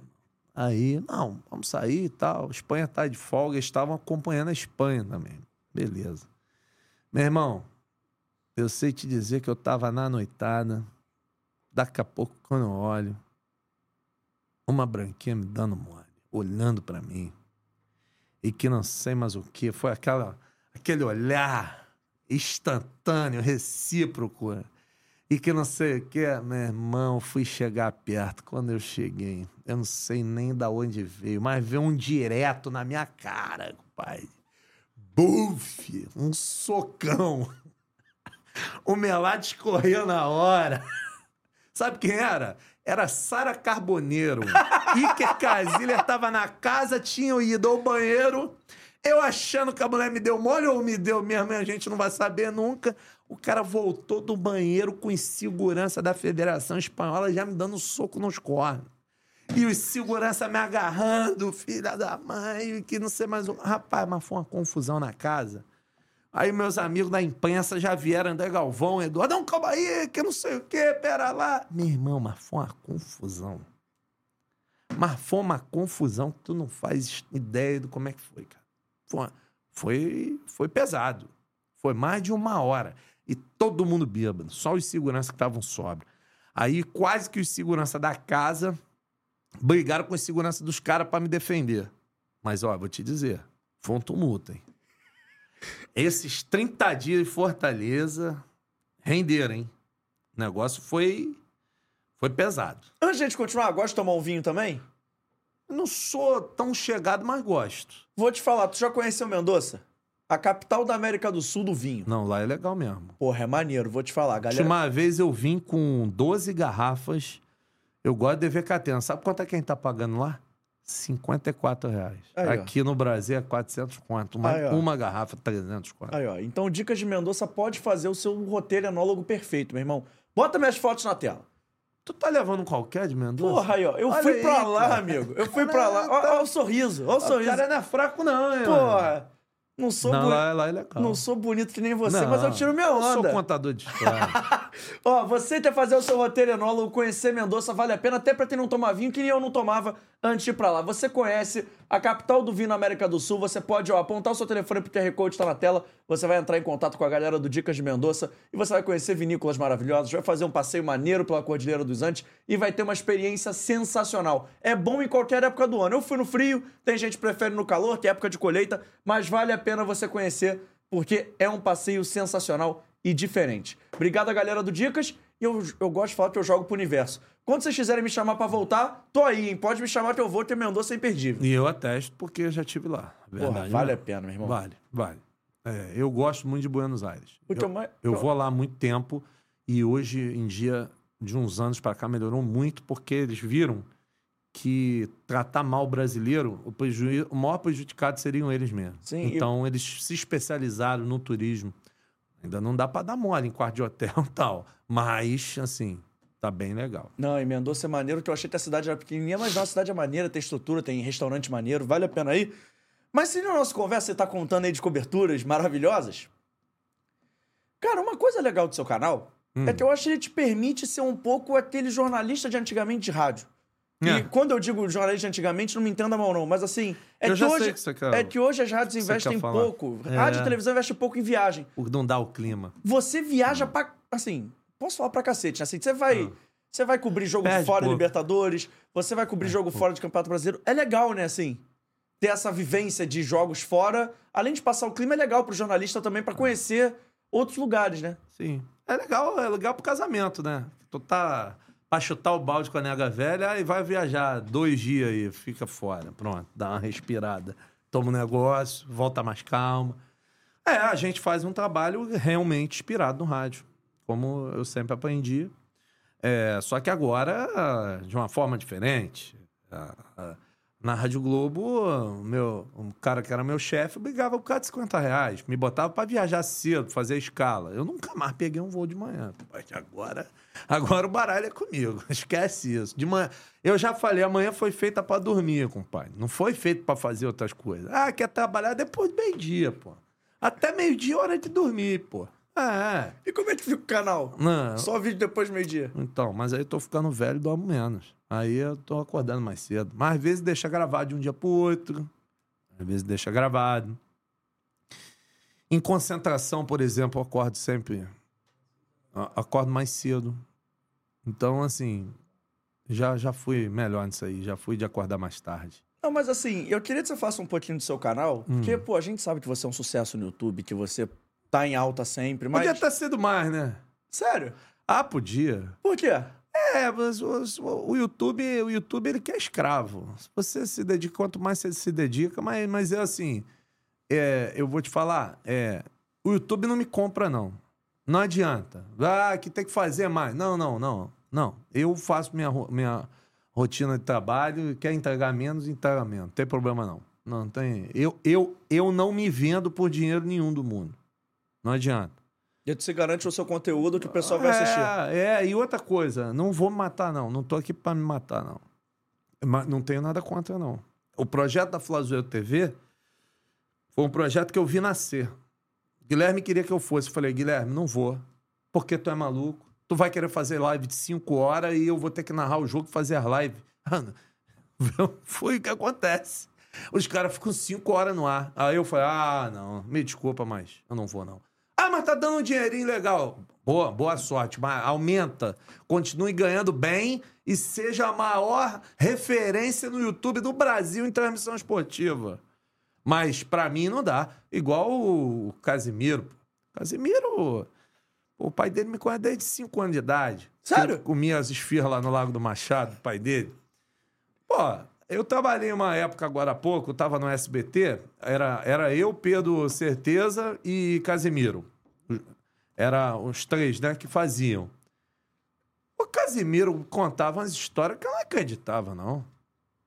Ele foi crescendo no, no, no Twitch, é Twitch a plataforma, fazendo 8, 9 horas de live por dia. Meu amigo, o dia que eu depender de 8 horas pra fazer uma live, eu prefiro morrer de fome, compadre. Você tá maluco?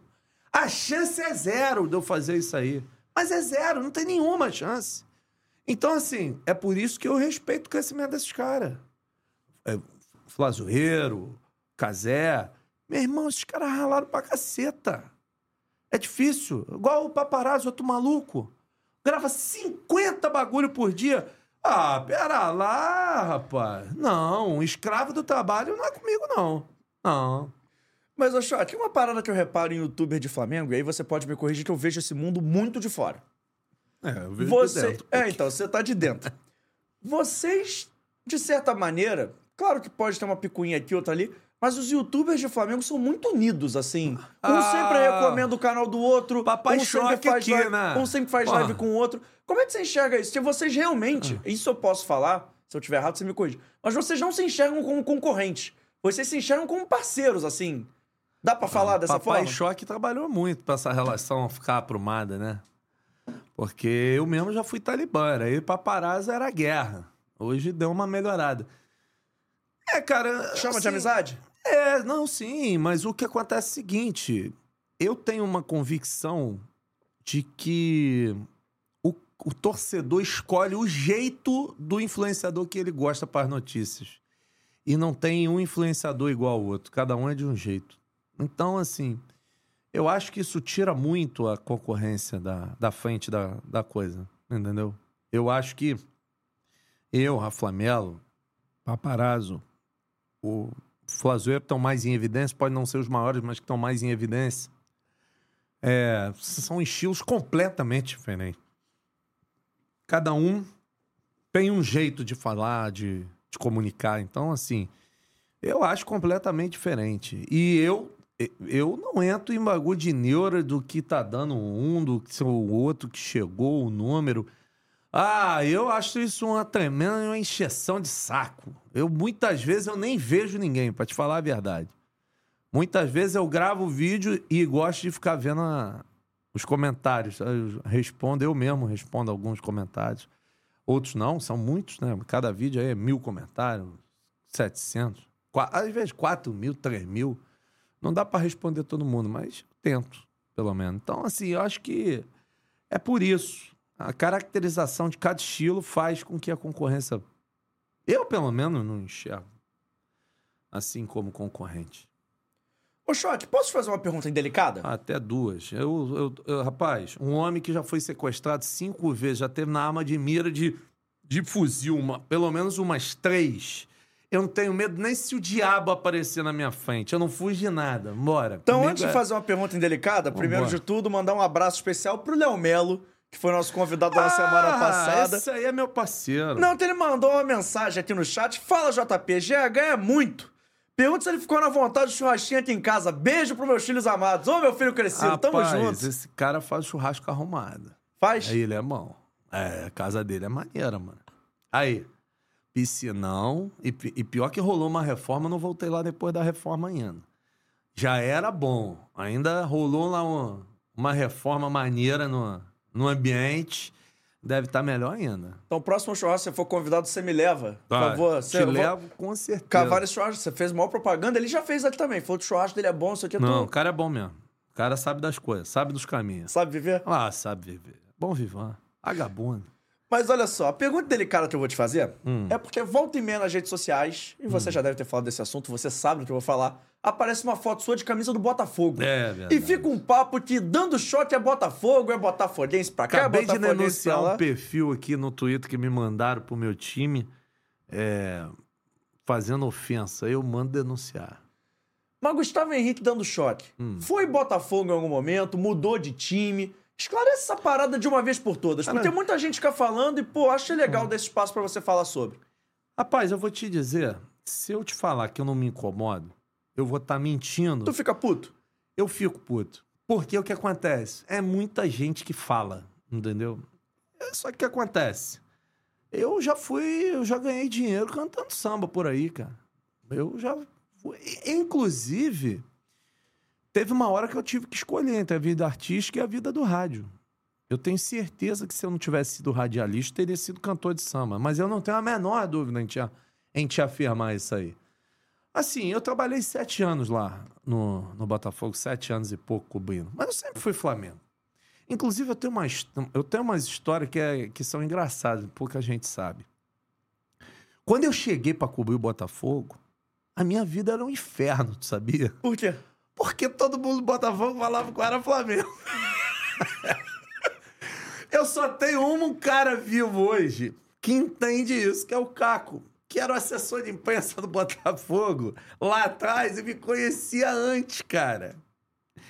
E então esse cara viu. come- Meu irmão, começo meu da cobertura de Botafogo. Caraca, era um inferno, mano. Aí eu fiquei uns dois anos sem ter paz. Flamenguista, safado, que não sei o quê. E era ruim pra ter notícia? Porque os caras dentro do clube não falavam muito contigo? Ah, era, pô. Era. Porque o que acontece? A minha mãe, ela foi diretora da Charanga Rubro-Negra. Minha mãe veio de organizada do Flamengo, entendeu? Então foi minha mãe que me ensinou a amar o Flamengo.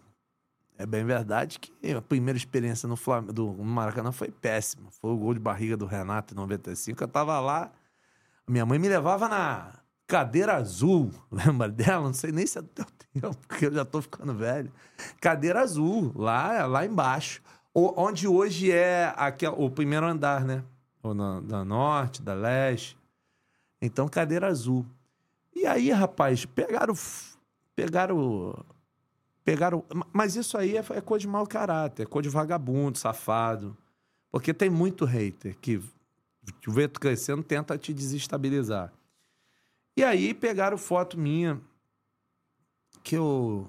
Acho que nem tava com a camisa do Botafogo, camisa preta.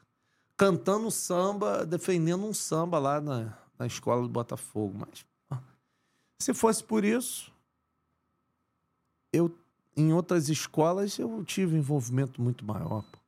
Na Gaviões da Fiel, por exemplo, eu sou bicampeão de samba enredo. O samba do centenário do Corinthians é meu, pô. E nem por isso ninguém fala nada. Aí, choque a Botafogo, eu já defendi lá na torcida do Inter, pô.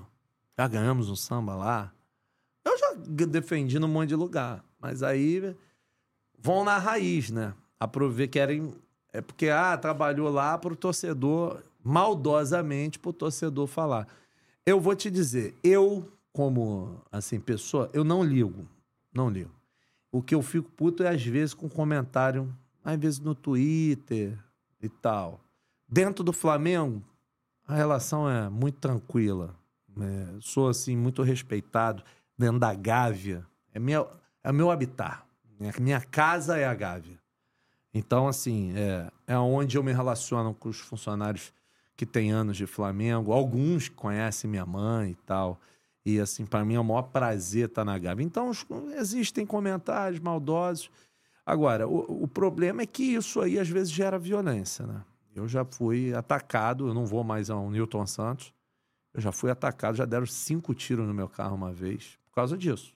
Por causa de negócio de, de torcida. Isso aí é, é uma coisa perigosa, cara. É perigoso. Mas é vida que segue, conforme diz o Xande de Pilares. E já que você deixou fazer duas perguntas indelicadas ao Não, invés de uma pode só, falar. Não, eu não ligo, não. Eu vou embora. Não ligo, não. tu é meu fechamento. Vou te Pode perguntar o seguinte. Logo 10. Ano passado, Hum. época eleitoral, é, rolou um papo que o Gustavo Henrique ia ser candidato. Eu fui candidato. Então, você foi candidato, mas acabou não, não prosseguindo até o final? Queria saber o seguinte: você se arrepende de ter entrado para a vida política? Você pretende voltar e continuar, enfim? E você acha que o Flamengo tem que construir um estádio próprio para isso precisa de força política? Já fiz logo três perguntas numa só. Claro que precisa. Claro que precisa de força política. Se não tem força política, tu não consegue nada. Tu não arruma nada. Não, eu não me arrependo, não. Eu, eu sempre quis fazer esse teste. Agora, eu dei muito azar. Por quê? Porque é, o amigo que me trouxe, Adolfo Conde, é, na época ele era presidente do Detran. Hoje é presidente da AGETRANS, na Agência Nacional de, de Transporte. A gente estava certinho com o partido. É, o presidente nacional do partido tinha prometido uma grana forte, ia fazer um investimento bom na minha carreira, na, na minha campanha. Cara, dois dias de encerrar ah, o período de inscrições, esse cara foi destituído do poder da presidência do PROS. E entrou um cara que, pô, não tinha nem nada a ver, não me conhecia. Aí eu, Pablo Marçal, uma pancada, a gente se deu tudo mal, né? Porque o que, que chegou dinheiro? Chegou nada aqui. E na política, sem dinheiro, meu amigo, para fazer campanha é complicado demais. É difícil. Não faz, é tudo muito caro. Tudo muito caro. Eu não me arrependo, eu queria fazer um teste. Pelo teste, valeu. Agora, pelas pressões internas que eu, sem ser eleito, vi, ah, maluco, eu vou correr bem disso. Não vai voltar então? Não, vou não, vou não. Me ofereceram 700 mil agora pra vir candidato a vereador. 700 mil. Eu, não. Não, cara, eu vou te dizer, a política não é brincadeira. Não é, quem acha que é fácil ser político tá enganado, bem. É difícil. É pressão pra todo lado, é muita parada sinistra. Porra, tô fora. Tô fora. E uma parada ainda no âmbito político, mas aí misturando um pouco mais com a sua carreira, Hum. que o paparazzi entrevistou o então presidente Bolsonaro. Se pintasse uma oportunidade para entrevistar o Lula, ou até mesmo o Bolsonaro como ex-presidente, o Gustavo Henrique, Ah. jornalista, iria? Tu, tu acha. Acho, acho. Eu toparia. Tu toparia entrevistar o presidente? Toparia. Toparia. Eu, eu acho que seria legal. Acho que seria bacana. Não, não ligo, não. Apesar de hoje a, a briga ser muito polarizada, meu amigo, quem leva o que eu levo de porrada? Levar mais uma, menos uma? Não dá nada. É, acho que seria legal, sim. Acho que seria. Se eu tivesse a oportunidade. Não me botando uma pressão pra fazer podcast. Pô, qu- quanto mais eu rezo pra fugir da- das coisas, mais me botam pressão. Não, que você tem que fazer um podcast, que não sei o quê. Ou então faço também, né? Eu hoje fiquei mais animado de fazer um podcast. Se eu fizer, eu vou falar. É, porque eu fiquei à vontade aqui. Aí eu tô, eu tô falando aqui, eu tô pensando, pô, eu podia fazer um podcast assim, né? Um negócio assim, o profile. É, escolher os- uns temas, não faz só de Flamengo, faz de tudo. E vambora. Aí, De repente eu fiquei até mais animado. Vai que a casa aqui faz uma proposta boa pro choque aí. Ah, moleque. E de onde é que veio o apelido Choque? Dando choque? É, co- comigo mesmo. Comigo mesmo. De onde é que veio essa parada? Que eu tô pra te perguntar isso há mó tempão. Eu acho um apelido maneiro pra caramba. É, então, eu, eu tenho do- duas pessoas que são a minha inspiração como repórter. Uma é o Gilson Ricardo, que faleceu, e o outro o Maércio Ramos, que foi um cara que eu convivi na Rádio Globo muitos anos. É, Assim, são duas pessoas que eu sou, e evidentemente, evidentemente que o Elcio Venâncio, para mim, o maior de todos. É, então eu sou, se você for ver os estilos, se um dia tu não tiver nada pra fazer em casa, olha o estilo desses três que tu vai ver muita coisa minha ali, nos três. E aí, o Maércio, quando eu saí da Rádio Tupi, em 2009, é, eu fui ser eu fui ser assessor de imprensa no Império Serrano, acabou que virei diretor de comunicação. E aí, é, o maestro conversava muito comigo.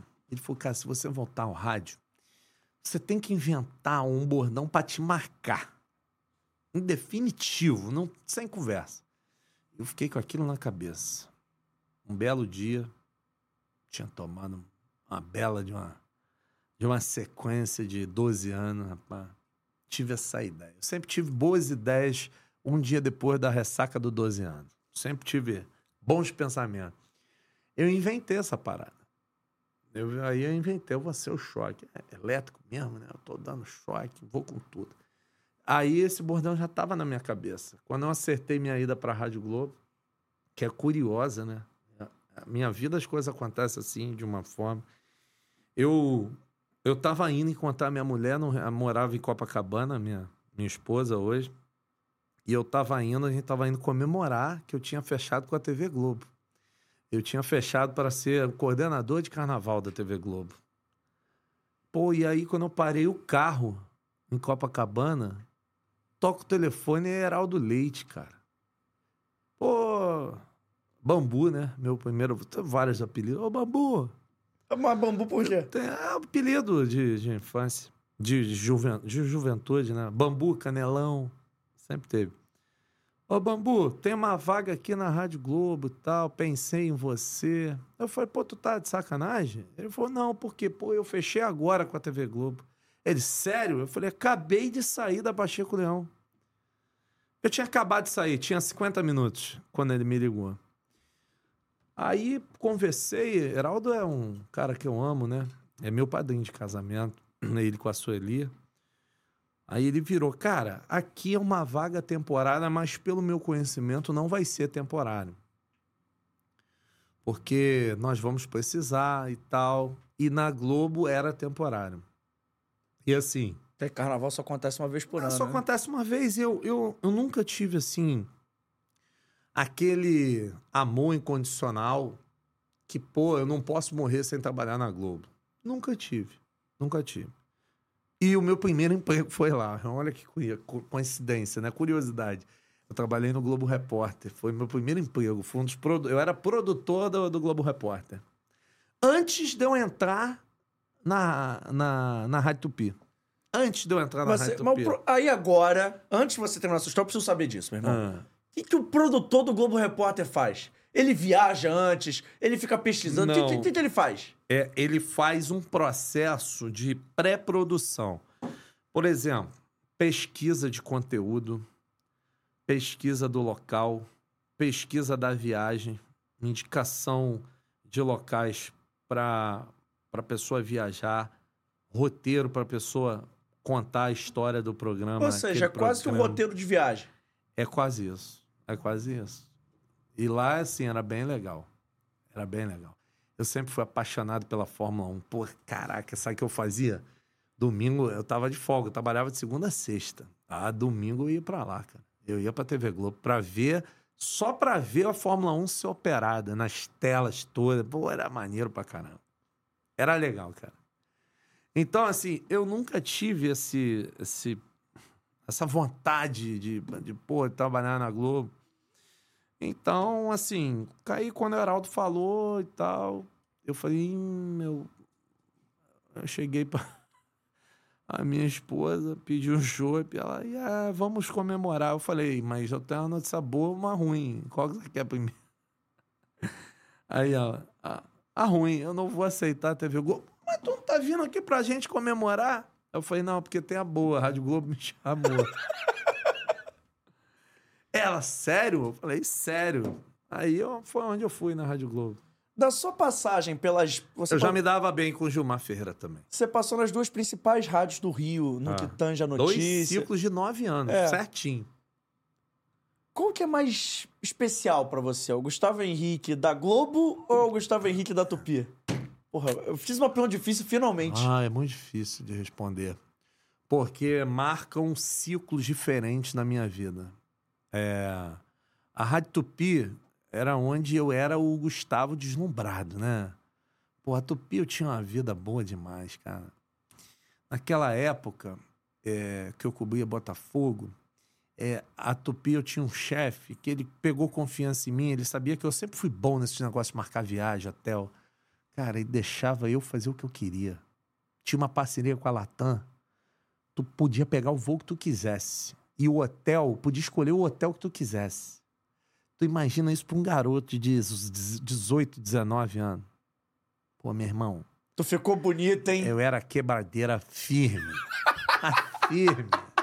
Então, assim, a Tupi, cara, era muito bom por causa disso, cara. Eu zoei, eu aproveitei, eu peguei gente a ver.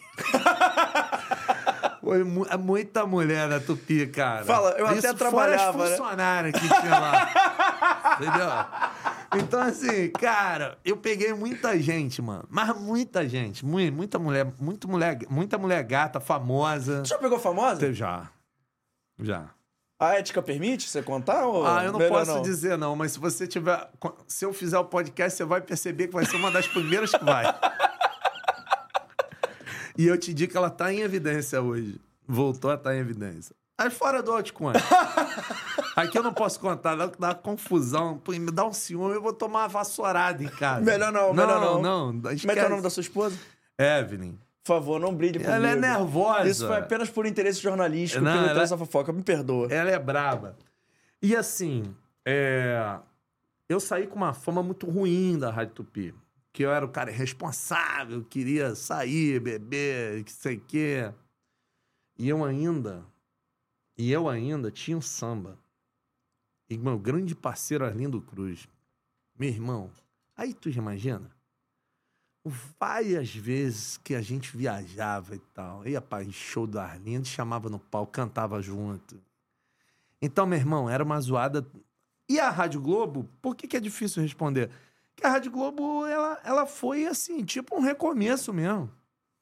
Quando eu fui contratado, eu ouvi um sermão do Heraldo gigante. Olha só a chance que a gente vai te dar. Então não vai decepcionar, não, hein? Tua fama na Tupi era de boêmia, era disso, é de sei mais o que e tal. Meu irmão, entrei na Rádio Globo voando na ponta dos dedos, conforme dizia Galvão. Aquela pressão que não podia errar. E eu acho que isso foi decisivo pro meu sucesso, porque eu era um cara. Meu irmão, eu trabalhava 24 horas por dia se precisasse. Não não queria nem saber de justificativa se fossem tirar minha folga. Eu nem lembrava. Eu nem, eu nem falava nada. Eu falava, só me comunica. Então, eu trabalhava muito. E, esse, e- e, assim, esse esforço foi, foi muito foi muito bem recompensado. E assim, eu tive um cara. é, é, eu, eu, eu, na verdade, fui um cara de sorte. Por onde eu passei nessas emissoras, eu tinha comandos que, porra, me davam muita moral. E o garotinho, ele foi fenomenal, cara. Fenomenal. Porque, assim, naquela época, fazer jogo no primeiro time, né, que eles chamavam, Garotinho, Gilson, Heraldo, era difícil, cara. Era difícil. Só que tinha uma coisa, que, qual foi o segredo do meu sucesso na Rádio Globo? Eu passei a fazer muita coisa que todo mundo odiava, que era o Globofone. E aí, eu ficava com aquilo na cabeça. Cara, um dia se eu fizer um Globofone, eu sei como o Zé Carlos gosta. Eu vou botar pra ferrar e eu não vou mais sair desse time. Pô, pai, dito feito. Um jogo do Vasco, São Januário, nove e meia da noite, Campeonato Carioca. Duas mil pessoas no estádio. Quase ninguém. Chovia. Aquela época, doutor era vivo. Tomei um esporro até. Porque não- ele, não deixava, ele não deixava ninguém, nenhum repórter entrar na social do Vasco. Eu entrei. Meu irmão, vi três mulheres, três gatas. Eu Falei, "Hum, vou armar uma zoada aqui. Falei pra elas, falei, ó, vou botar vocês no ar. Vocês vão ter um papel. Qual? Seduzir o garotinho ao vivo. Ah, mas, mas que isso e tal? Mas qu- qual a idade dele? Não, ele é novo, ele é novo. E que não sei mais o que e tal. Ah. O Globofone na zaga da galera, ele tá girando em São Januário. Alô, Gustavo Henrique. Alô, garotinho, tamo por aqui, que não sei o que. E olha, Zé Carlos, eu encontrei uma menina, são suas fãs. Aí uma já começou, garotinho, aí eu te quero só pra mim, meu amigo. O Gilson falou que o cara foi a loucura. No outro dia, eu cheguei na rádio 5 horas da tarde. Gilmar me chama. Ih, caraca, será que deu alguma merda? Ele falou, ó, a partir de hoje eu quero te comunicar que tu vai fazer parte do primeiro time da Rádio Globo. Eu falei, o que que houve? Ele falou, porra, o Zé Carlos... O Carlos entrou na minha sala e exigiu que você fosse o globofone oficial dos jogos dele. Meu irmão, depois dessa abertura de porta do, do garotinho, e assim, lá dentro, me dando moral, entendeu? E Heraldo dando moral, Gilmar. Depois entrou, aí mudou a supervisão da rádio, a gerência geral, entrou um camarada chamado Cláudio Henrique, cara, meu irmão, bacana, meu irmãozão, até hoje a gente se fala e tal. Então tudo isso ajudou muito, né? Agora, o ambiente lá na Rádio Globo que era realmente muito ruim. Pô, é Por o, quê? Ah, é o ambiente onde eu conheci mais mau caráter da minha vida. Era muito ruim. O ambiente era muito ruim. Muito ruim, muito ruim. Todo mundo tentando te derrubar. É, rasteira pra todo lado. Tupi era uma família. Tupi é uma família. Essa, esse slogan aí que fala, família Tupi, é a pura verdade. Tupi é uma família mesmo, cara. A Tupi é uma família de verdade. A Globo, hoje, mudou muito. Hoje eu sinto, a minha mulher é gerente da Rádio Globo. Então tem alguns eventos que eu vou e eu sinto um clima leve na Rádio Globo. Um clima de, sabe, de união. Agora mesmo fui num churrasco com a rapaziada lá, os locutores. Pô, esse Léo Mello, isso isso é uma sacanagem. Isso é uma figura, rapaz. Então, assim, o clima na Rádio Globo, nessa Globo de hoje, pô, o clima é maneiro. O que eu sofri quando eu tava lá, o maior anto de mau caráter que eu vivi na minha vida. Era duro, compadre. Não sei se você pode citar nome, Era mas duro. assim, por exemplo. Ah, não dá. não, não nome, mas assim, mas por exemplo, o que que você fala tentar te derrubar, mas como? Ih, Ah, tentar derrubar, fi- ficar, ficar falando mal de mim pra chefe, ficar tentando puxar meu tapete. Ih, meu irmão. Mas, assim, teve, teve, teve de tudo. Era muito, era muito, o clima era muito ruim. Foi se te incentivou a criar o Gustavo Henrique dando choque no Não, YouTube? eu já entrei. Não, não, então. É, quem incentivou foi minha mãe. A minha mãe, ela sempre falou pra mim o seguinte: ela falou, pô, te ensinei a ser Flamengo. Eu fiz você ser Flamengo. Eu queria muito que você fizesse algo relacionado ao Flamengo pra tua vida profissional. Então eu sempre fiquei com aquilo na cabeça. O canal Gustavo Henrique dando choque era era para eu ter sido o primeiro influenciador do Flamengo. Antes até do que o paparazzo. Não foi por quê? Porque eu tinha um chefe na Rádio Globo que falava que o meu negócio era ser galhofeiro fazendo globofone e apresentando jornada, fazendo show no rádio. E eu falava para ele, ok, eu faço isso muito bem, mas eu quero isso. E ele, como chefe, não respeitava. Ele queria o que ele achava, não o que eu queria. Porque eu já tinha na cabeça um modelo. E ainda tinha o Elcio. Eu achava que eu podia ser o novo Elcio Venâncio do Flamengo e puxar a torcida como naquele tempo, mas fazendo um negócio é, numa rede social. Entendeu? Então, assim, eu entrei, eu ainda fui um dos pioneiros. Tiveram é, o Paparazzo, o Flazoeiro, o Rafa Melo. Rafa Melo foi que me levou para o YouTube, me ensinou muita coisa. E eu, né? Então, os três na minha frente, mas era para eu ter entrado primeiro. Eu já tinha a vontade de fazer um trabalho para a imensa nação rubro-negra já há muito tempo. E aí hoje a gente consegue fazer.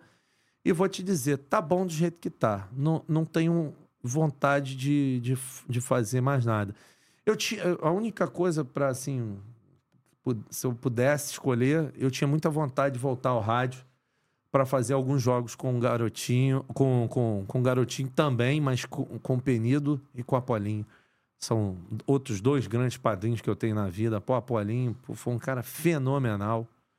Eu cheguei muito por causa dele também. Eu queria ter a chance de fazer alguns jogos com a Paulinha antes que ele partisse. Porque a gente sabe dessa vida como é. Todo mundo tem um fim um dia e eu tenho medo do Apolinho se aposentar ou partir antes de eu conseguir voltar a fazer um jogo com o velho. Mas é uma meta sua, isso? É, é a única que eu tenho. É a parada assim que você. A única. Não digo que é o que falta, porque, pô, você tem uma carreira Não, não é longa pela falta. frente, mas assim, mas é isso que. O que falta é eu sou presidente de escola de samba. É a única coisa que eu, tá, que eu planejei na minha vida que eu ainda não fui. É a única coisa. O resto consegui tudo. Porque não vem com essa história ah, de ser presidente do Flamengo. Eu nunca. Mas, meu amigo, nunca, nunca, nem vice-presidente. Isso aí é um. Tanto é que, se você for ver, o meu trabalho no Flamengo é um trabalho estruturado para durar a vida toda. Porque não tem, um, não tem envolvimento político. Sabe o que eu faço na eleição do Flamengo? Fico sentado, que nem um bocó lá, vendo todo mundo votar e acompanhando e trazendo notícia pro meu canal. Esqueçam. Sabe, vai se meter com A, vai se meter com B. Não, esquece, esquece. Eu não tenho. Eu não tenho. Eu posso vir a ter grupo político. Agora, que por causa disso vou apoiar A, vou apoiar B, vou apoiar C. Não, isso aí tu esquece. Isso aí é chance zero de acontecer. Vamos agradar ainda mais esse bate-papo? Você gosta de tomar Vambora. um sorvete? Gosto. Porque tá chegando pra gente o melhor gelato italiano do Rio de Agora Janeiro. eu quero ver se é verdade mesmo. Que é a galera da Vitale Gelato, o QR Code já tá Não, passando essa na tela. também é sem também. gordura hidrogenada, sem Mas conservante. tu tá com os parceiros que eu conheço, né? os parceiros Eu bom. não sabia disso. Tô bem rapaz. parado, fala a Tá bem verdade. parado. Soubesse, tinha vindo aqui antes. Soubesse, tinha Porra, aí ó. A Vitale é sem gordura hidrogenada, sem conservante, feito com ingredientes frescos selecionados. Esse produto é artesanal e vou te falar, o QR Code tá passando na tela, você vai apontar o seu telefone, ela vai ter o Instagram, arroba Vitale Gelato, vai ter o telefone que é o 2199 447 3900. Vou falar devagar pra você anotar. É 2199 447 3900. Tem também o site da Vitale Gelato e quem assiste o nosso podcast tem uma moral especial. Usando o código FDJ10, letra F, letra D, letra J, número 1, número 0, tudo minúsculo, você ganha 10% de desconto, além das promoções de gente. E hoje eles mandaram pra gente o de Janduia, esse isso? potinho novo da Vitale tá lindo, e vou ler a promoção do mês, que tá valendo muito a pena. Aí Na sim. linha Premium, você compra dois potes, ganha 10 caixinhas e a taxa de entrega inclusa e paga apenas 140 reais. E também tem a parada que pode ser o seguinte: Hum. tem cara que gosta do sorvete da linha clássica, mas tem um amigo, um irmão, uma namorada que gosta de sorvete da linha premium. Então tem uma promoção sob medida pra vocês, que sai por 130 reais e cada pote extra nessa promoção você paga apenas 70 reais. Tá no desconto da Vitale. E tem também o da linha clássico. Na compra de dois potes da linha clássico, você ganha 10 caixinhas mais a taxa de entrega inclusa por 120 reais e cada pote extra por apenas 60. Vale a pena aproveitar. É a Vitale Gelato fazendo uma promoção para você tomar muito sorvete. Galera aí que vai fazer churrasco, vai fazer evento para ver a final da Libertadores, já sabe. Pede um Vitale Gelato que vai É. valer a pena e usa o nosso código. Não dá mole, não. Dá uma quebrada, né? Pô, dá uma ajuda, né? É, é. 10% de desconto é 10%, Não, né? e dá aquela quebrada no álcool, né? Bota uma aquela- glicose pra dentro, Bota né? uma glicose pra dentro. É bom. Vai tomar um sorvetinho com a gente? Vambora. Então vamos lá, seguindo falando, a gente Ah. falou do, do canal, Hum. falamos um pouquinho de Flamengo, mas eu queria falar um pouquinho mais. Se a gente falou de Tite, falou Hum. de Gabigol, falou de Bruno Henrique, você falou, que, você falou de De La Cruz. Mas você acha que, que falta um outro nome pro Flamengo buscar no mercado? Talvez um zagueiro, talvez um lateral direito. Falta, mas o Flamengo vai buscar, pô. Mas pra fechar aeroporto mesmo? É, o Danilo, se der certo, talvez feche. Bom, não sei se fecha, mas. Você acha o Danilo apesar- tem chance? Danilo da Juventus, né? É. Seleção brasileira. É, é. Se. Pode ser que tenha chance. É porque normalmente o que fecha aeroporto é camisa 9. E camisa 9 nós temos dois, né? Ou um 10. 10. Eu acho que o De La Cruz. Eu acho que o De La Cruz, se vier marcando legal, marcando assim. Se. é, Quando fechar a contratação, se avisar legal pros influenciadores. Porque, modéstia à parte, quem enche muito aeroporto é influenciador, cara. É a gente que enche aeroporto. Imprensa convencional não enche aeroporto, não. A- a- tirando, você tira um ou outro aí, o que, o- muito do que enche é a gente marcar a live lá, ó, pra receber o fulano, que não sei mais o quê. Tem muita gente que vai por causa da gente. Dessa cobertura de aeroporto, tem alguma que te marcou assim? Fala assim, pô, fomos receber fulano, ficou cheio. É, o pô, marcamos uma live que vocês. E é isso, que, quando eu falei de parceria, é legal, né? Vocês marcam live no aeroporto, acaba que você faz uma ponta em uma, o cara faz uma ponta na tua, e vai todo mundo Sim. participando de todas as lives, né? Sim, mas com isso acontece. Até porque vocês ficam. De, vocês chegam lá, o cara chega demais, vocês chegam lá 9, 10 da noite, fica a madrugada toda, o cara vai chegar às 5. Vocês fazem live a noite toda, eu fico vendo Cara, isso. foram tantas assim que eu vou eu vou te falar, nem lembro, cara. Eu nem, nem lembro. Uma cobertura de chegada que me marcou, a que mais me marcou foi a chegada do Tite na seleção brasileira. porque eu sabia que ele ia chegar no heliponto do recreio e eu tava ao vivo na Rádio Globo com o avião, com o helicóptero pousando. Aí dá aquele efeito, parece que tu- o rádio tem esse negócio da fantasia, que aí parece que tu tá naquela mega cobertura. É helicóptero do Tite, ele vai descer. Então, assim, tem isso. O Flamengo. O Flamengo fez boas, mas, assim. A chegada do Diego Ribas foi, foi impactante. Naquela época, o Flamengo não, não era tão estruturado, né? Tava começando o processo de reformulação que foi iniciado, executar, a execução foi iniciada pelo Bandeira. Então, assim, acho que o Diego foi, foi, foi, foi marcante, cara. Você falou o nome do Bandeira. Você acha que Eduardo Bandeira de Melo tem seu tamanho reconhecido? E quando eu digo tamanho de importância, você acha que tem um tamanho reconhecido pelo torcedor do Flamengo? Tem. Porque muito ficou marcada a história dele ser do cheirinho, de não ter conquistado muita coisa. Você acha que o torcedor do Flamengo entende a magnitude do que ele fez pro Flamengo ser o que ele é hoje? Não, claro, entende, pô. Tanto é que em momentos de crise aí tem um monte de gente pedindo bandeira. E eu não descarto dele vir candidato. Não descarto mesmo. É, Eu acho que o torcedor, o, torcedor valoriza bandeira. Valoriza. E esses caras vão ser valorizados. Bandeira, Landim, eles daqui a alguns anos vão entrar no hall. Agora, o Bandeira vai entrar no hall de que reestruturou o Flamengo. E o Landim vai entrar no hall de que ganhou pelo Flamengo. Com certeza o Landim deixa a administração como o presidente mais vitorioso da história do Flamengo. Acredito eu, pelo que a gente já viu em termos de título e ainda do que pode acontecer. E, e o Bandeira, o, o torcedor, ele entende muito do processo de reformulação do Bandeira no Flamengo. Agora, o Bandeira ele podia ter sido mais campeão, ele podia, ele, ele podia ter conquistado muito mais pelo Flamengo. Entendeu? O Bandeira é um cara muito ético. E assim, no futebol, nem sempre ter ética significa resultado esportivo. Eu acho que o Bandeira podia ter feito apostas assim mais ousadas no futebol do Flamengo para do que ficar comemorando quarto lugar, quinto, sexto. Isso, isso aí, isso aí queima muito, né, cara? É muito ruim para a imagem do cara. Você vê que até hoje tem imagens daquele lá no Barradão comemorando sexto lugar. É muito ruim isso aí. Falta, faltou a bandeira um pouco mais disso. Mas amados que vêm pro bem, estrutura, o trabalho do Landim que vem aí, que veio com força. Então tem todas essas situações envolvidas. Mas com certeza o Bandeira é reconhecido pela torcida do Flamengo como um dos maiores presidentes. E foi mesmo. Você falou que ele pode vir a candidato e tudo mais. Você acha que alguém consegue fazer frente aí, sem querer te meter nessa política, mas você tá no dia a dia. Mais fácil de responder. Você acha que alguém pode fazer frente a- ao grupo do Landim? Porque o Landim não pode vir candidato, se eu não tô enganado. Não então pode. você acha que alguém da oposição pode fazer Claro, pô. frente ao sucessor do Landim? Claro, bandeira. bandeira pode, mano. O bandeira tem condições. Agora, esse baralho, muito bom, hein? Aí. Vital é vida, hein? É, o bandeira é. O bandeira. O bandeira tem condições. Agora, o baralho do Flamengo tem que esperar. Tem que ser mais próximo, ver o que, que vai acontecer. Tá? Muita coisa indefinida. E você acha que a campanha do campo pode acabar atrapalhando o sucessor do Landim? Porque a gente tá Pode. imaginando. A gente tá aqui falando que o Flamengo pode chegar no título, mas também tem uma remota possibilidade do Flamengo ficar fora da Libertadores, porque esse ano deve ser G6 mesmo, né? Com Então, o Tite? com Zero. Esquece. Também acho que não, mas assim, matematicamente ainda há essa possibilidade.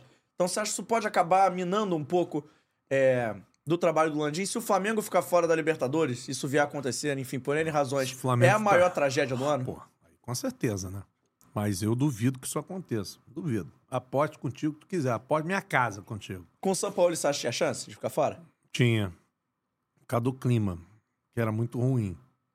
Um ambiente muito ruim. Então, ainda que remoto, tinha. Agora, o, problema do Flamengo, e aí vocês vão se desesperar, vocês não todos, né? Você que vascaíno, tricolor, é que esse ano não foi bom em termos de contratação e foi muito bom em termos de venda. Então o Flamengo vai ter aí o Flamengo vai ter uma situação financeira que vai ser avassaladora. Vai ser a maior, a maior janela da história de um clube do futebol brasileiro. Você diz isso em termos de recursos para investimento. Pelo menos 350 milhões. É, Assim, é surreal. Mas você confia que com 350 milhões o Flamengo vai conseguir fazer um bom time? Porque o Flamengo, ultimamente, Confio. tem por- ficado com uma fama de ser um clube que gasta muito, mas em jogadores que talvez não rendam o esperado dentro de campo pelo valor. Sim. Não, mas agora acho que vai, sim. Você acha que com tanto dinheiro não tem como errar? Eu aposto muito no Dela Cruz, cara. Mas muito mesmo. Vou te falar. Eu acho, eu acho que o Dela Cruz é o cara que vem pra fazer a diferença. Veio aí o Veiga do Palmeiras, se vai dar certo a negociação, não sei se vai. Mas eu acredito muito. Eu acho que o Flamengo vai chegar muito pesado. E a Liga Árabe? Pode parecer loucura o que eu vou falar agora. Mas você acha a Liga Árabe estruturada do jeito que tá, atrapalha um pouco o Flamengo? Que eu- Ela procura jogadores Queria novos. que atrapalhasse. Podia vir aqui fazer uma proposta pro Gabriel de 20 milhões logo e leva logo essa mala embora. Não, mas eu não digo nem de roubar jogador do Flamengo, mas de ser talvez um pouco mais atrativa para alguns jogadores que o Flamengo pudesse buscar. Que eles, tudo bem, contrataram muitos jogadores jovens, mas é uma liga que tem um histórico de contratar jogadores experientes, que era também um, É. pouco, um pouco do público-alvo do Flamengo no mercado, assim. Cara, poderia ser, mas eu já tô te avisando que não. Eu tô te avisando que o alvo do Flamengo são os clubes europeus e os clubes sul-americanos, principalmente os argentinos. Então já, eu já, já tô te dando a planta do que eu sei que é o que o, Flamengo procura.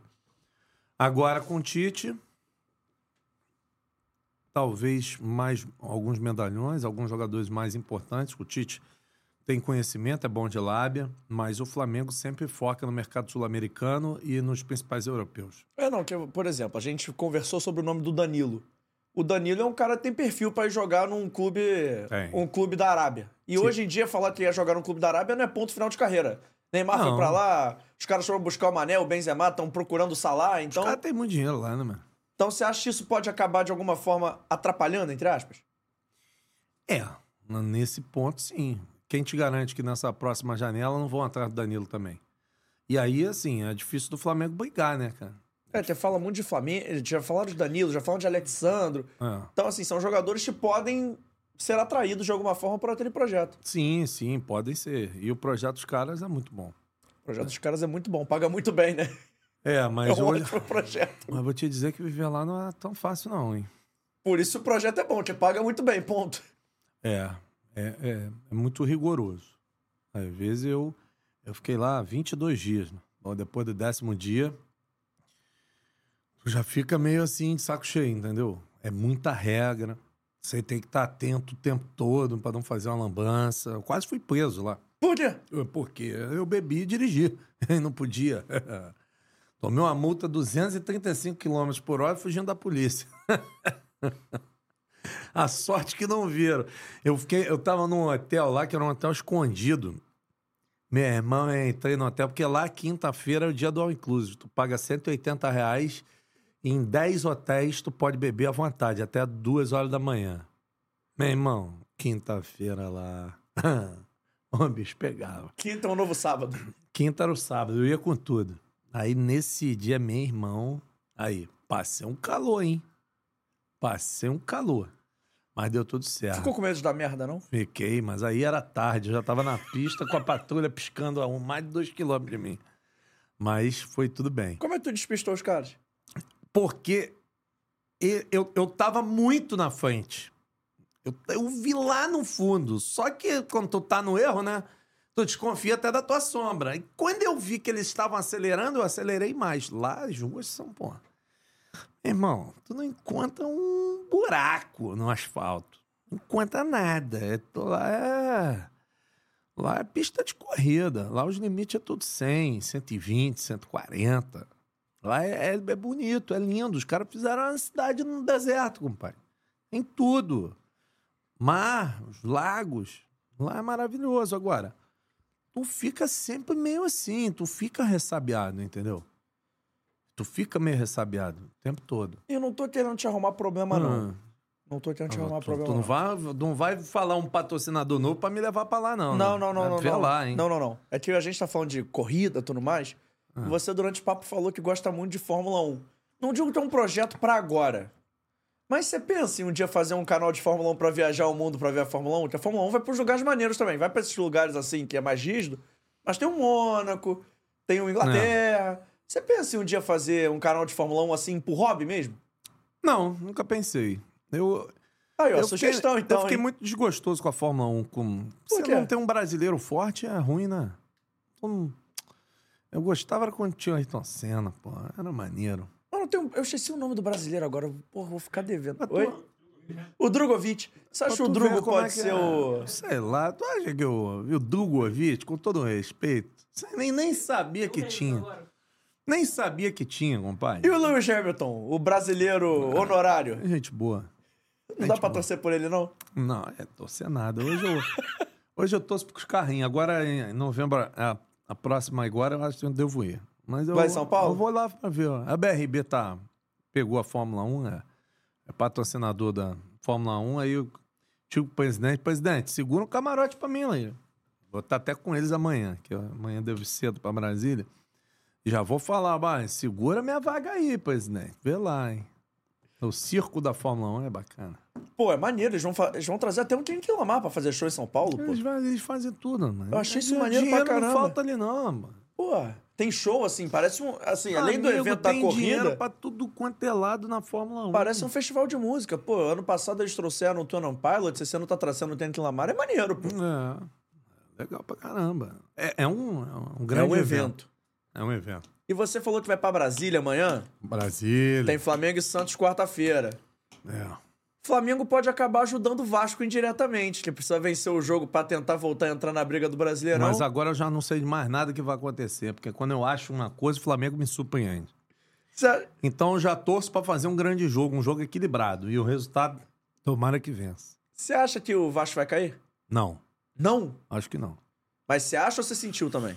Não, eu acho que não. Tecnicamente, pelos jogadores que tem e pelo técnico. Eu acho o técnico do Vasco muito bom. Eu acho que o Vasco não cai, não, cara. Eu acho que não. Agora, não, não pode. Porque tá, o time às vezes também fica espraguejado, né? Pô, eu tava vendo o jogo do Vasco, não pode tomar gol aos 47, né? Ganhando o jogo na casa do adversário. Entendeu? E eu acho que vai ser o Vasco que vai enterrar o Botafogo em definitivo. Eu acho. Eu acho que vai ser no clássico com o Vasco que o Botafogo vai perder a liderança do campeonato. Pra alguém. Não sei quem. Mas eu acho que. Eu acho que vai ser ali. Tá chegando já, né? Faltam duas ou três rodadas. Duas, é o jogo de quinta já é o próximo domingo. Olha aí. É. por- Segunda, na verdade, o jogo vai ser segunda-feira. Porque se você. Se o, se o Palmeiras ganhar do Botafogo e o Vasco ganhar do Botafogo e o Palmeiras ganhar outro jogo, pode perder liderando saldo de gols. e eu tô sentindo que isso não vai demorar pra acontecer, não. Eles estão achando que, que vão chegar, que tá todo mundo contra. Ah, meu amigo, é só pegar o retrospecto no, nos turnos, pô. Tá, então tá todo mundo contra todo jogo? Eu tava vendo ontem um calor, rapaz, na rede social que o cara meteu a mão na bola. Eu fui ver o lance, meteu a mão na bola onde, rapaz? A bola bate no peito do cara antes de botar a mão, rapaz. Aí, pô, já começa aí uma teoria do, do que tá acontecendo, que é isso, que é aquilo. Ah, vai caçar coquinho. Você acha que se o Botafogo perder esse título, vai ser a maior derrota da história do Brasileirão de pontos corridos? Com certeza, pô. Vai ser a maior pipocada da Ah, história? vai, vai, vai. E vai acontecer. Vai acontecer. Eu não tô te, eu não tô te dizendo, não. Eu tô te afirmando que vai acontecer. Pode ter certeza nisso. Pode ter certeza. Ó, a galera do chat sempre me ajuda. João Pedro Bittencourt, salve Xará, tamo junto, Pitten. Salve GH, tamo junto. E o Emerson Rocha, meu Ah, produtor querido, meu irmão. Manda assim, João, manda um abraço pro GH e pede pra ele contar a história Hum. que ele ganhou dois carros no bingo. Ah, Que brincadeira é essa? quem gosta de uma birita gosta de um carteado também, né, compadre? gosta de um jogo. Eu, como bom filho brasileiro, eu sou chegado. Mas tu gosta de quê? De bingo, de carta? Qual é o teu? Bingo eu não posso mais jogar, porque se eu for pego pela polícia mais uma vez, não tem conversa. Eu já fui preso uma vez no bingo de Vista Alegre. Aí, quando tu é preso no, no jogo, você fa- faz o seguinte: tu vai lá, assina a cesta básica e fica um aviso que se você for pego novamente, aí tu é residente. Tu não fica com a passagem pela polícia, mas tu fica com. Tu assina o termo lá de. Tu assina o termo, tu fica fichado. Aí depois disso, se eu fui ao bingo duas vezes, foi muito. Não tive mais coragem de ir ao bingo. Aí aprendi a jogar pôquer. Rapaz, aí me empolguei com pôquer.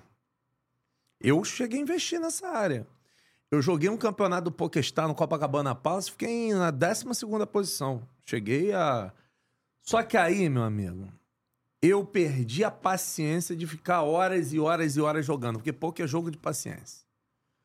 Aí eu, eu jogo poker, mas jogo pouco, jogo um cashzinho rapidinho. Agora mesmo tem um aqui no Beco do Alemão, às quinta-feira.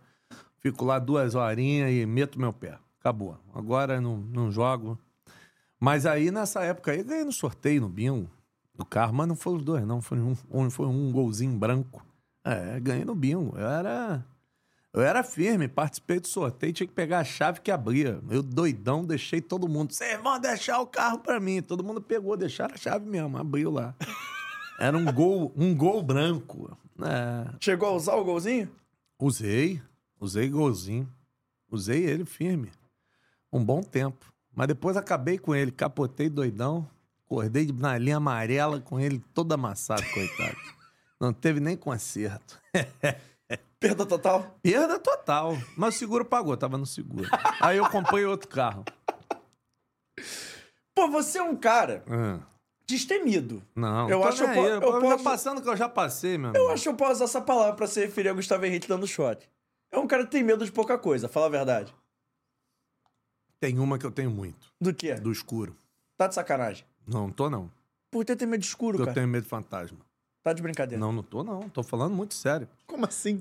Nenhum, nenhuma, nenhuma viagem minha, eu durmo com tudo apagado, tudo fechado. Nunca. Isso a chance não existe. TV ligada, uma luz acesa. Eu tenho medo do Zé Maria puxar meu pé. tenho. Eu tenho medo.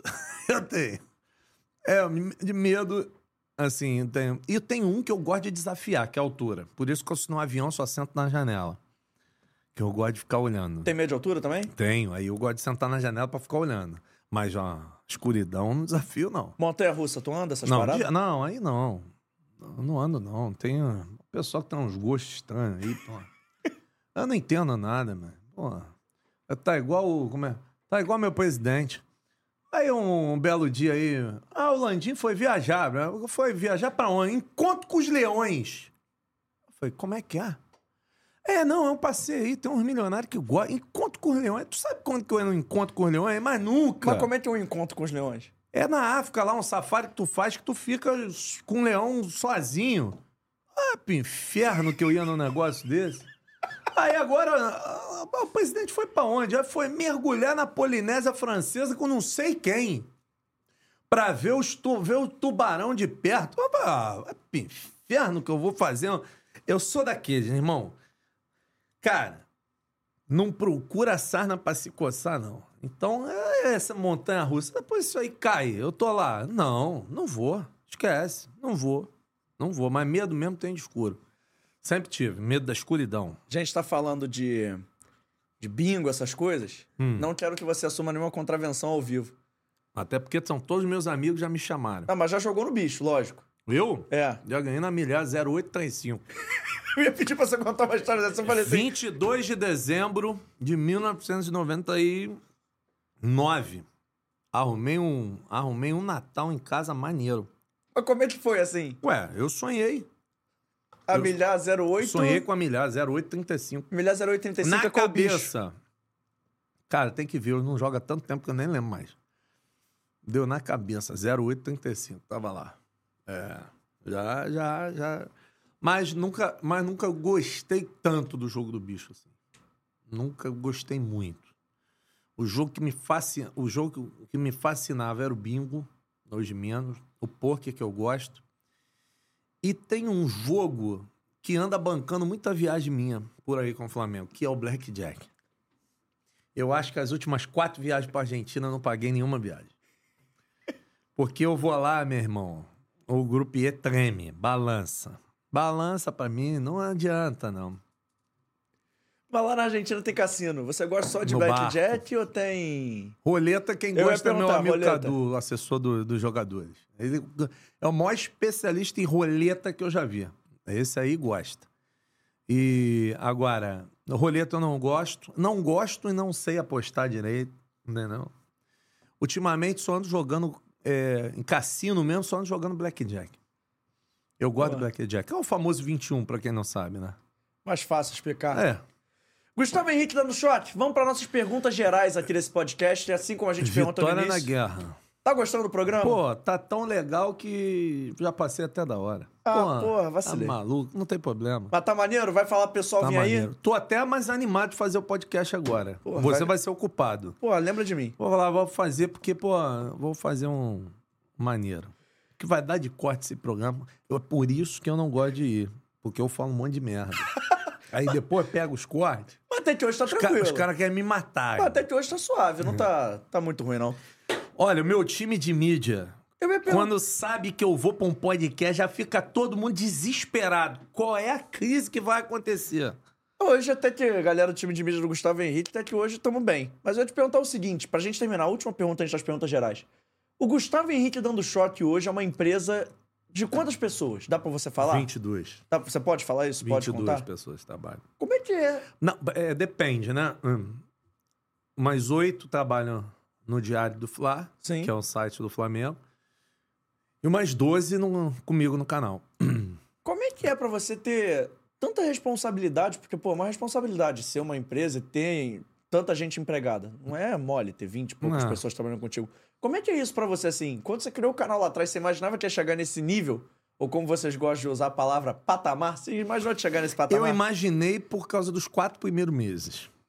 O meu crescimento no YouTube foi muito rápido. Eu consegui converter legal a torcida do Flamengo do rádio pro YouTube. Em quatro meses eu tinha 150 mil inscritos já. Hoje, ganhar inscrito no YouTube é a coisa mais difícil que tem. Eu tenho um parceiro que trabalhou comigo na, na Rádio Grande Rio, que me chamou ontem falou: Eu quero abrir um canal do Fluminense. Eu falei: Boa sorte. Aí ele: Que isso, cara? Aí eu falei: Meu amigo, quem entra hoje no YouTube é difícil de crescer, compadre. Eu não sei o que acontece na plataforma, porque tu sabe que o YouTube é a ciência mais indecifrável do mundo. Até quem trabalha no YouTube não sabe como é que ele funciona. Rapaz, o Google fez uma festa, tá sempre fazendo umas festinhas. As festas do Google são top. Meu irmão, é recheado, tá? De tudo. Aí o Google fez uma festa aí, há pouco tempo, um encontro dos maiores influenciadores do esporte, não sei mais o quê, lá em São Paulo, na sede, têm um prédio lá. Aí eu tava. é, é João, acho. O Vitor, o CEO geral do, do, do Google aqui no Brasil. Aí eu falei pra ele isso, cara, mas geral caiu na risada. Eu falei: o YouTube é a ciência mais indecifrável que existiu. É a plataforma onde nem quem trabalha tem convicção das coisas se vão dar certo, se vão dar errado. É impressionante. Mas é aquilo, né? O YouTube, eu falo pra eles lá, ó, quando precisar da propaganda, fala comigo. O YouTube mudou a minha vida. É, o YouTube mudou a minha vida. O YouTube mudou minha vida e em termos de reconhecimento, então, é, porra, é impressionante, irmão. É impressionante. Não vou perguntar de valores. É assustador. Mas mudou sua vida também nesse aspecto, assim? Porque o- a gente sabe que o mercado de jornalismo não é um mercado Bom, prolífico. mas eu não ganhava mal na Rádio Globo, não. Tá. Mas. Mas. Mas. Se você for ver perto de um jornalista corporativo, era ruim. Então, cara, o YouTube. O que dá dinheiro nisso aqui não é a visualização, cara. É a capacidade de trazer patrocinador. E eu sou um cara que eu torce muito, né, cara? Eu fui o primeiro influenciador de esporte a ser anunciado por um bet. Foi um XBet. Eu tinha três dias de YouTube quando o XBet me procurou.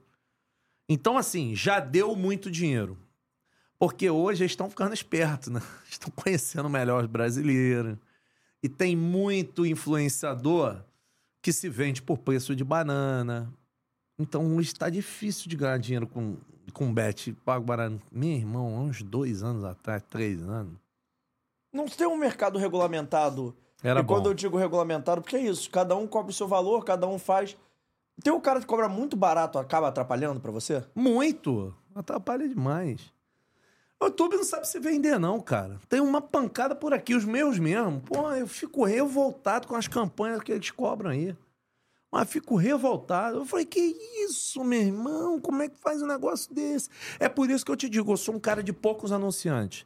Pra tu ver um anunciante rodando comigo, tu pode ter certeza. Pô, esse aí tá perdendo as cuecas. mas também, mas também, vamos ser sinceros. Eu duvido que tem influenciador que entrega contrapartida como eu entrego.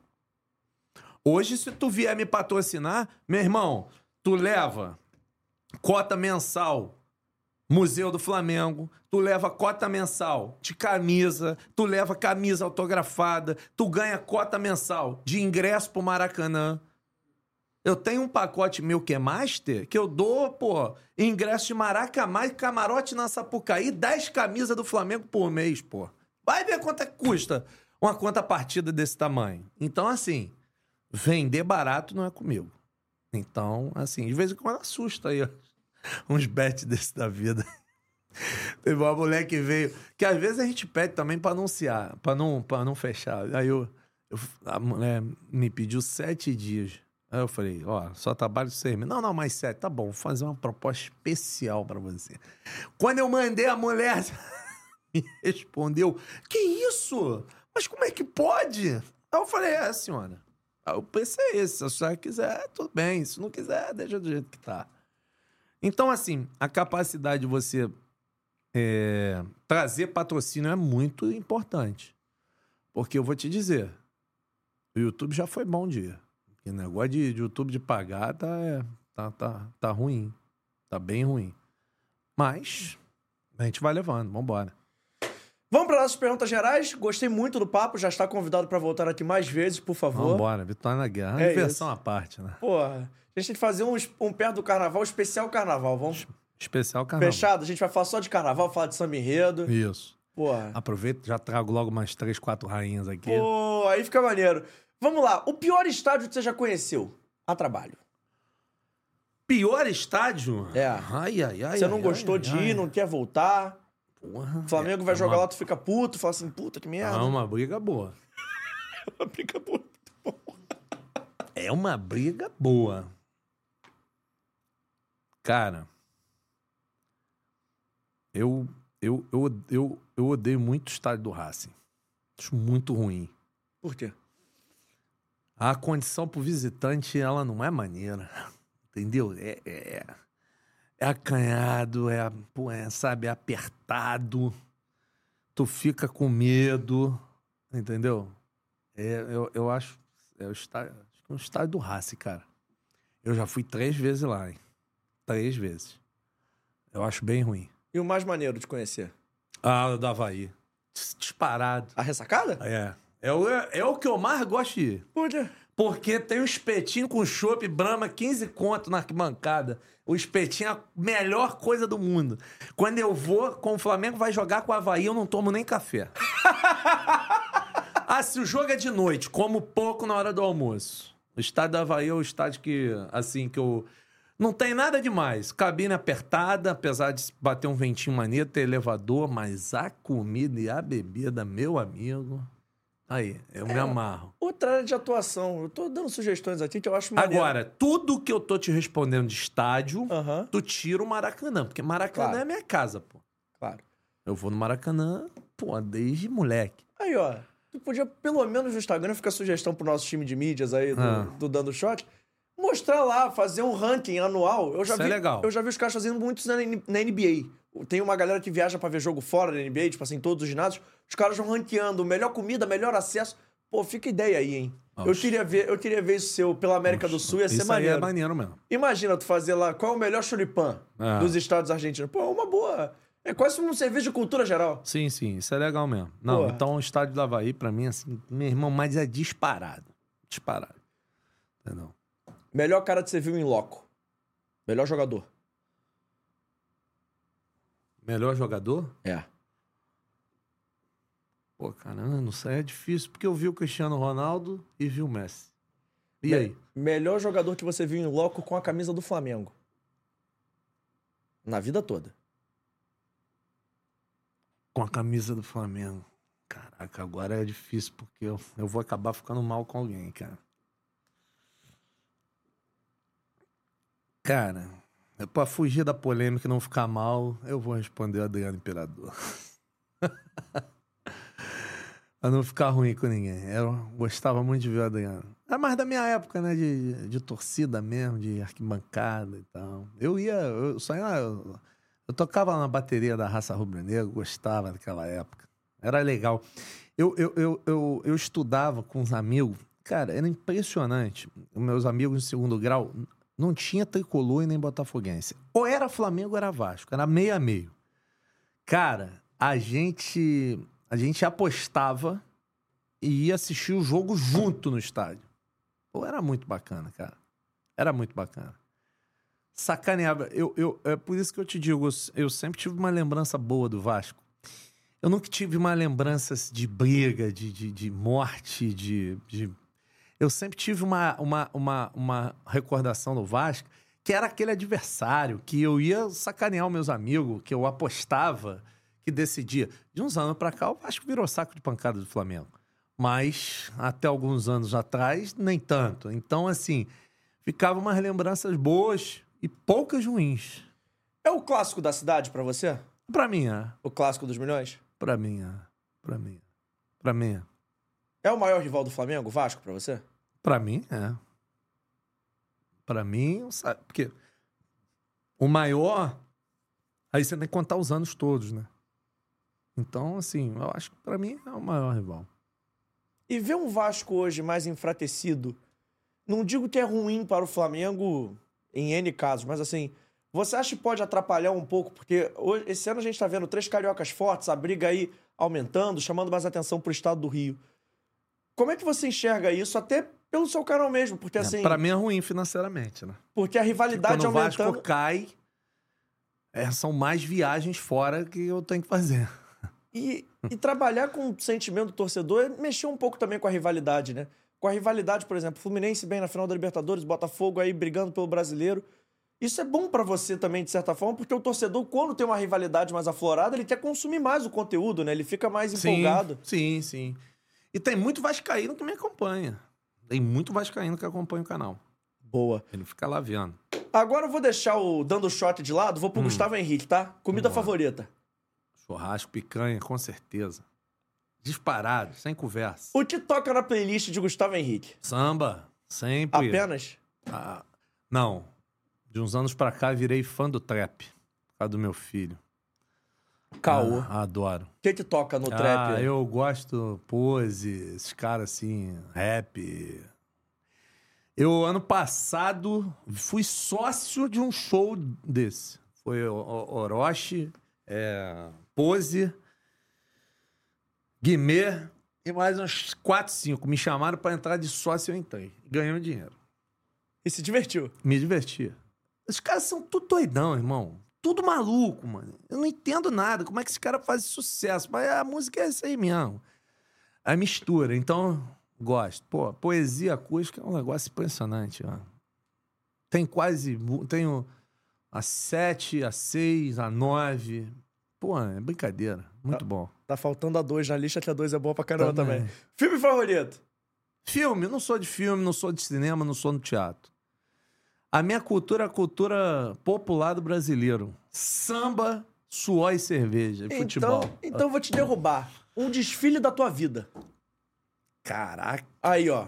Já tu não é de filme nem de série, tem que ter um desfile. Um desfile tu...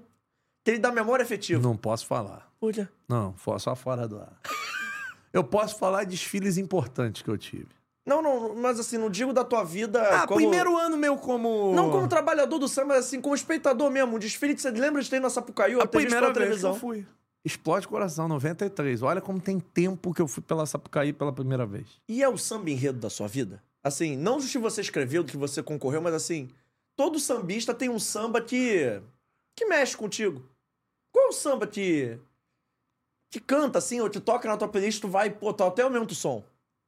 É o samba da Mangueira de 93. A história da manga. Um trecho? Que de Veja a fruta brasileira da mangueira, esse colosso. Dessa fruta eu como até caroço. É um samba, pra mim, é muito forte. E é o segredo também da Unido da Tijuca. Caraca, 2009. 10. 2010. Que bancada. Que bancada veio abaixo. Pra gente ir terminando, Hum. qual o dia mais feliz da vida do Gustavo Henrique? Ah, quando nasceram meus filhos, né? Tanto o Bernardo como o João Vitor. Foram dias marcantes. E nos dois, papai tomou um negócio depois, mano. O xixi do neném? Ai, ai, ai, ai, ai. O do, o do JV foi complicado porque ele nasceu nove da manhã. Aí eu fui pra aquele boteco taco ali na lagoa. Eu, eu tomei umas 10 caipivótica de uva. É, naquela época eu era brabo das caipivóticas. É, agora, agora nem, nem tanto.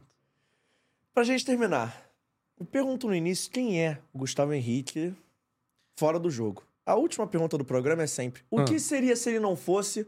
E aí eu vou te enquadrar como um grande comunicador, pode ser? É, pode. O que, que seria Todo do Gustavo gosta. Henrique se ele não fosse um comunicador? Cantor de samba, sem dúvida. Indiscutível. Já tinha cantado a pedra pra você do que aconteceria. Inclusive, não é um sonho, mas agora eu tô um pouco mais tranquilo, eu vou restabelecer a meta do passado, que é uma vergonha eu não saber tocar um cavaquinho, um absurdo.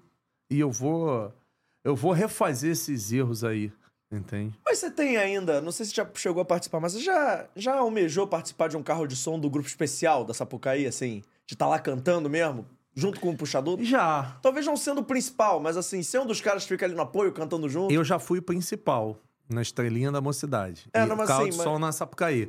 Mas não do grupo especial. E não do adulto, mas assim. Não, é, eu já almejei, mas eu não, não tenho aquela vontade, assim. Talvez no futuro. Não sei, mas não, não, não tenho aquela. aquela vontade, assim, não. Entende? Não, não- não me identifico tanto. Não me identifico. Mas, mas gosto, acho legal. Se pintar, né? É, é tipo assim, se pintasse, pô, alguém me, con- me convidasse e tal, eu talvez pensaria, mas. Mas não, não, não é uma coisa que passa pela minha cabeça. Shot, obrigado pela presença. Eu vou pedir pra você olhar pra tela câmera ali. Vitória da guerra. Em Fa- pé, sem cair deitado, sem dormir, de lado, sem ficar de bruxo, perguntar se tá ruim, não diz que tá russo, o bom de domingo chegou. Ó, o nosso Emerson Rocha perguntando se você gosta de melão. Por quê? Melão, gosto, manga. A fruta que eu mais gosto é manga. Com certeza.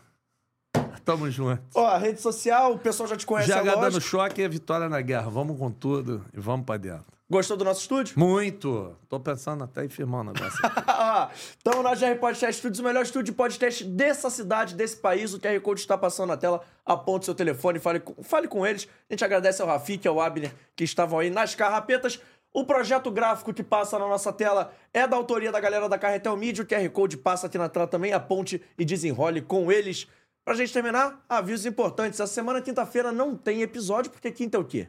Feriado. feriado. E feriado o estúdio não abre. Mas vocês acham que se livraram de mim? Claro que não. Porque a gente vai voltar aqui sexta-feira, no mesmo horário, meia da tarde, para ter o nosso programa. Então eu te espero aí. Já, já, já se inscreve no canal, ativa o sininho para não perder nada. Vamos fazer um programa especial da Copa Libertadores, até porque é véspera da final. Seguindo também nossas redes sociais, arroba Fora do Jogo Teste no Twitter, no Instagram e no TikTok, onde pelo visto nós somos relevantes. Segue lá a gente, rumo aos 100 mil no TikTok. Ajuda dessa moral, por favor. A partir de amanhã, esse episódio está disponível no Spotify em vídeo, em áudio e em áudio somente no Deezer, no Amazon Music e no Google Podcast. Eu não faço esse podcast sozinho, inclusive tenho auxílio luxuoso de Vitor Vita e de Emerson Rocha. Vamos ficando por aqui hoje. Esqueci de algum aviso? Esqueci. Do nosso clube de membros. Vai entrar no ar quando? Porra, Vitor. Achei que você me dar uma resposta. Essa semana? Então, essa semana o nosso clube de canais vai estar aí disponível em três planos. É R$ 1,99, R$ 4,99 e R$ 9,99. Confere? É, ge- geral junto, sócio torcedor e fã de carteirinha. Você escolhe aí qual que te agrada mais, ajuda a gente. Pode se tornar membro do canal, tem um botão aqui embaixo. Torne-se membro e ajuda aí, se inscreve, por favor. A gente agradece mais uma vez ao meu amigo Gustavo Henrique, dando choque, hein? Tamo junto. Valeu, rapaziada. É Valeu, isso. JP. Vamos ficando por aqui hoje. Um forte abraço. Sexta-feira eu te espero, hein? Uma e meia, tamo junto. Um abraço. Tchau, tchau.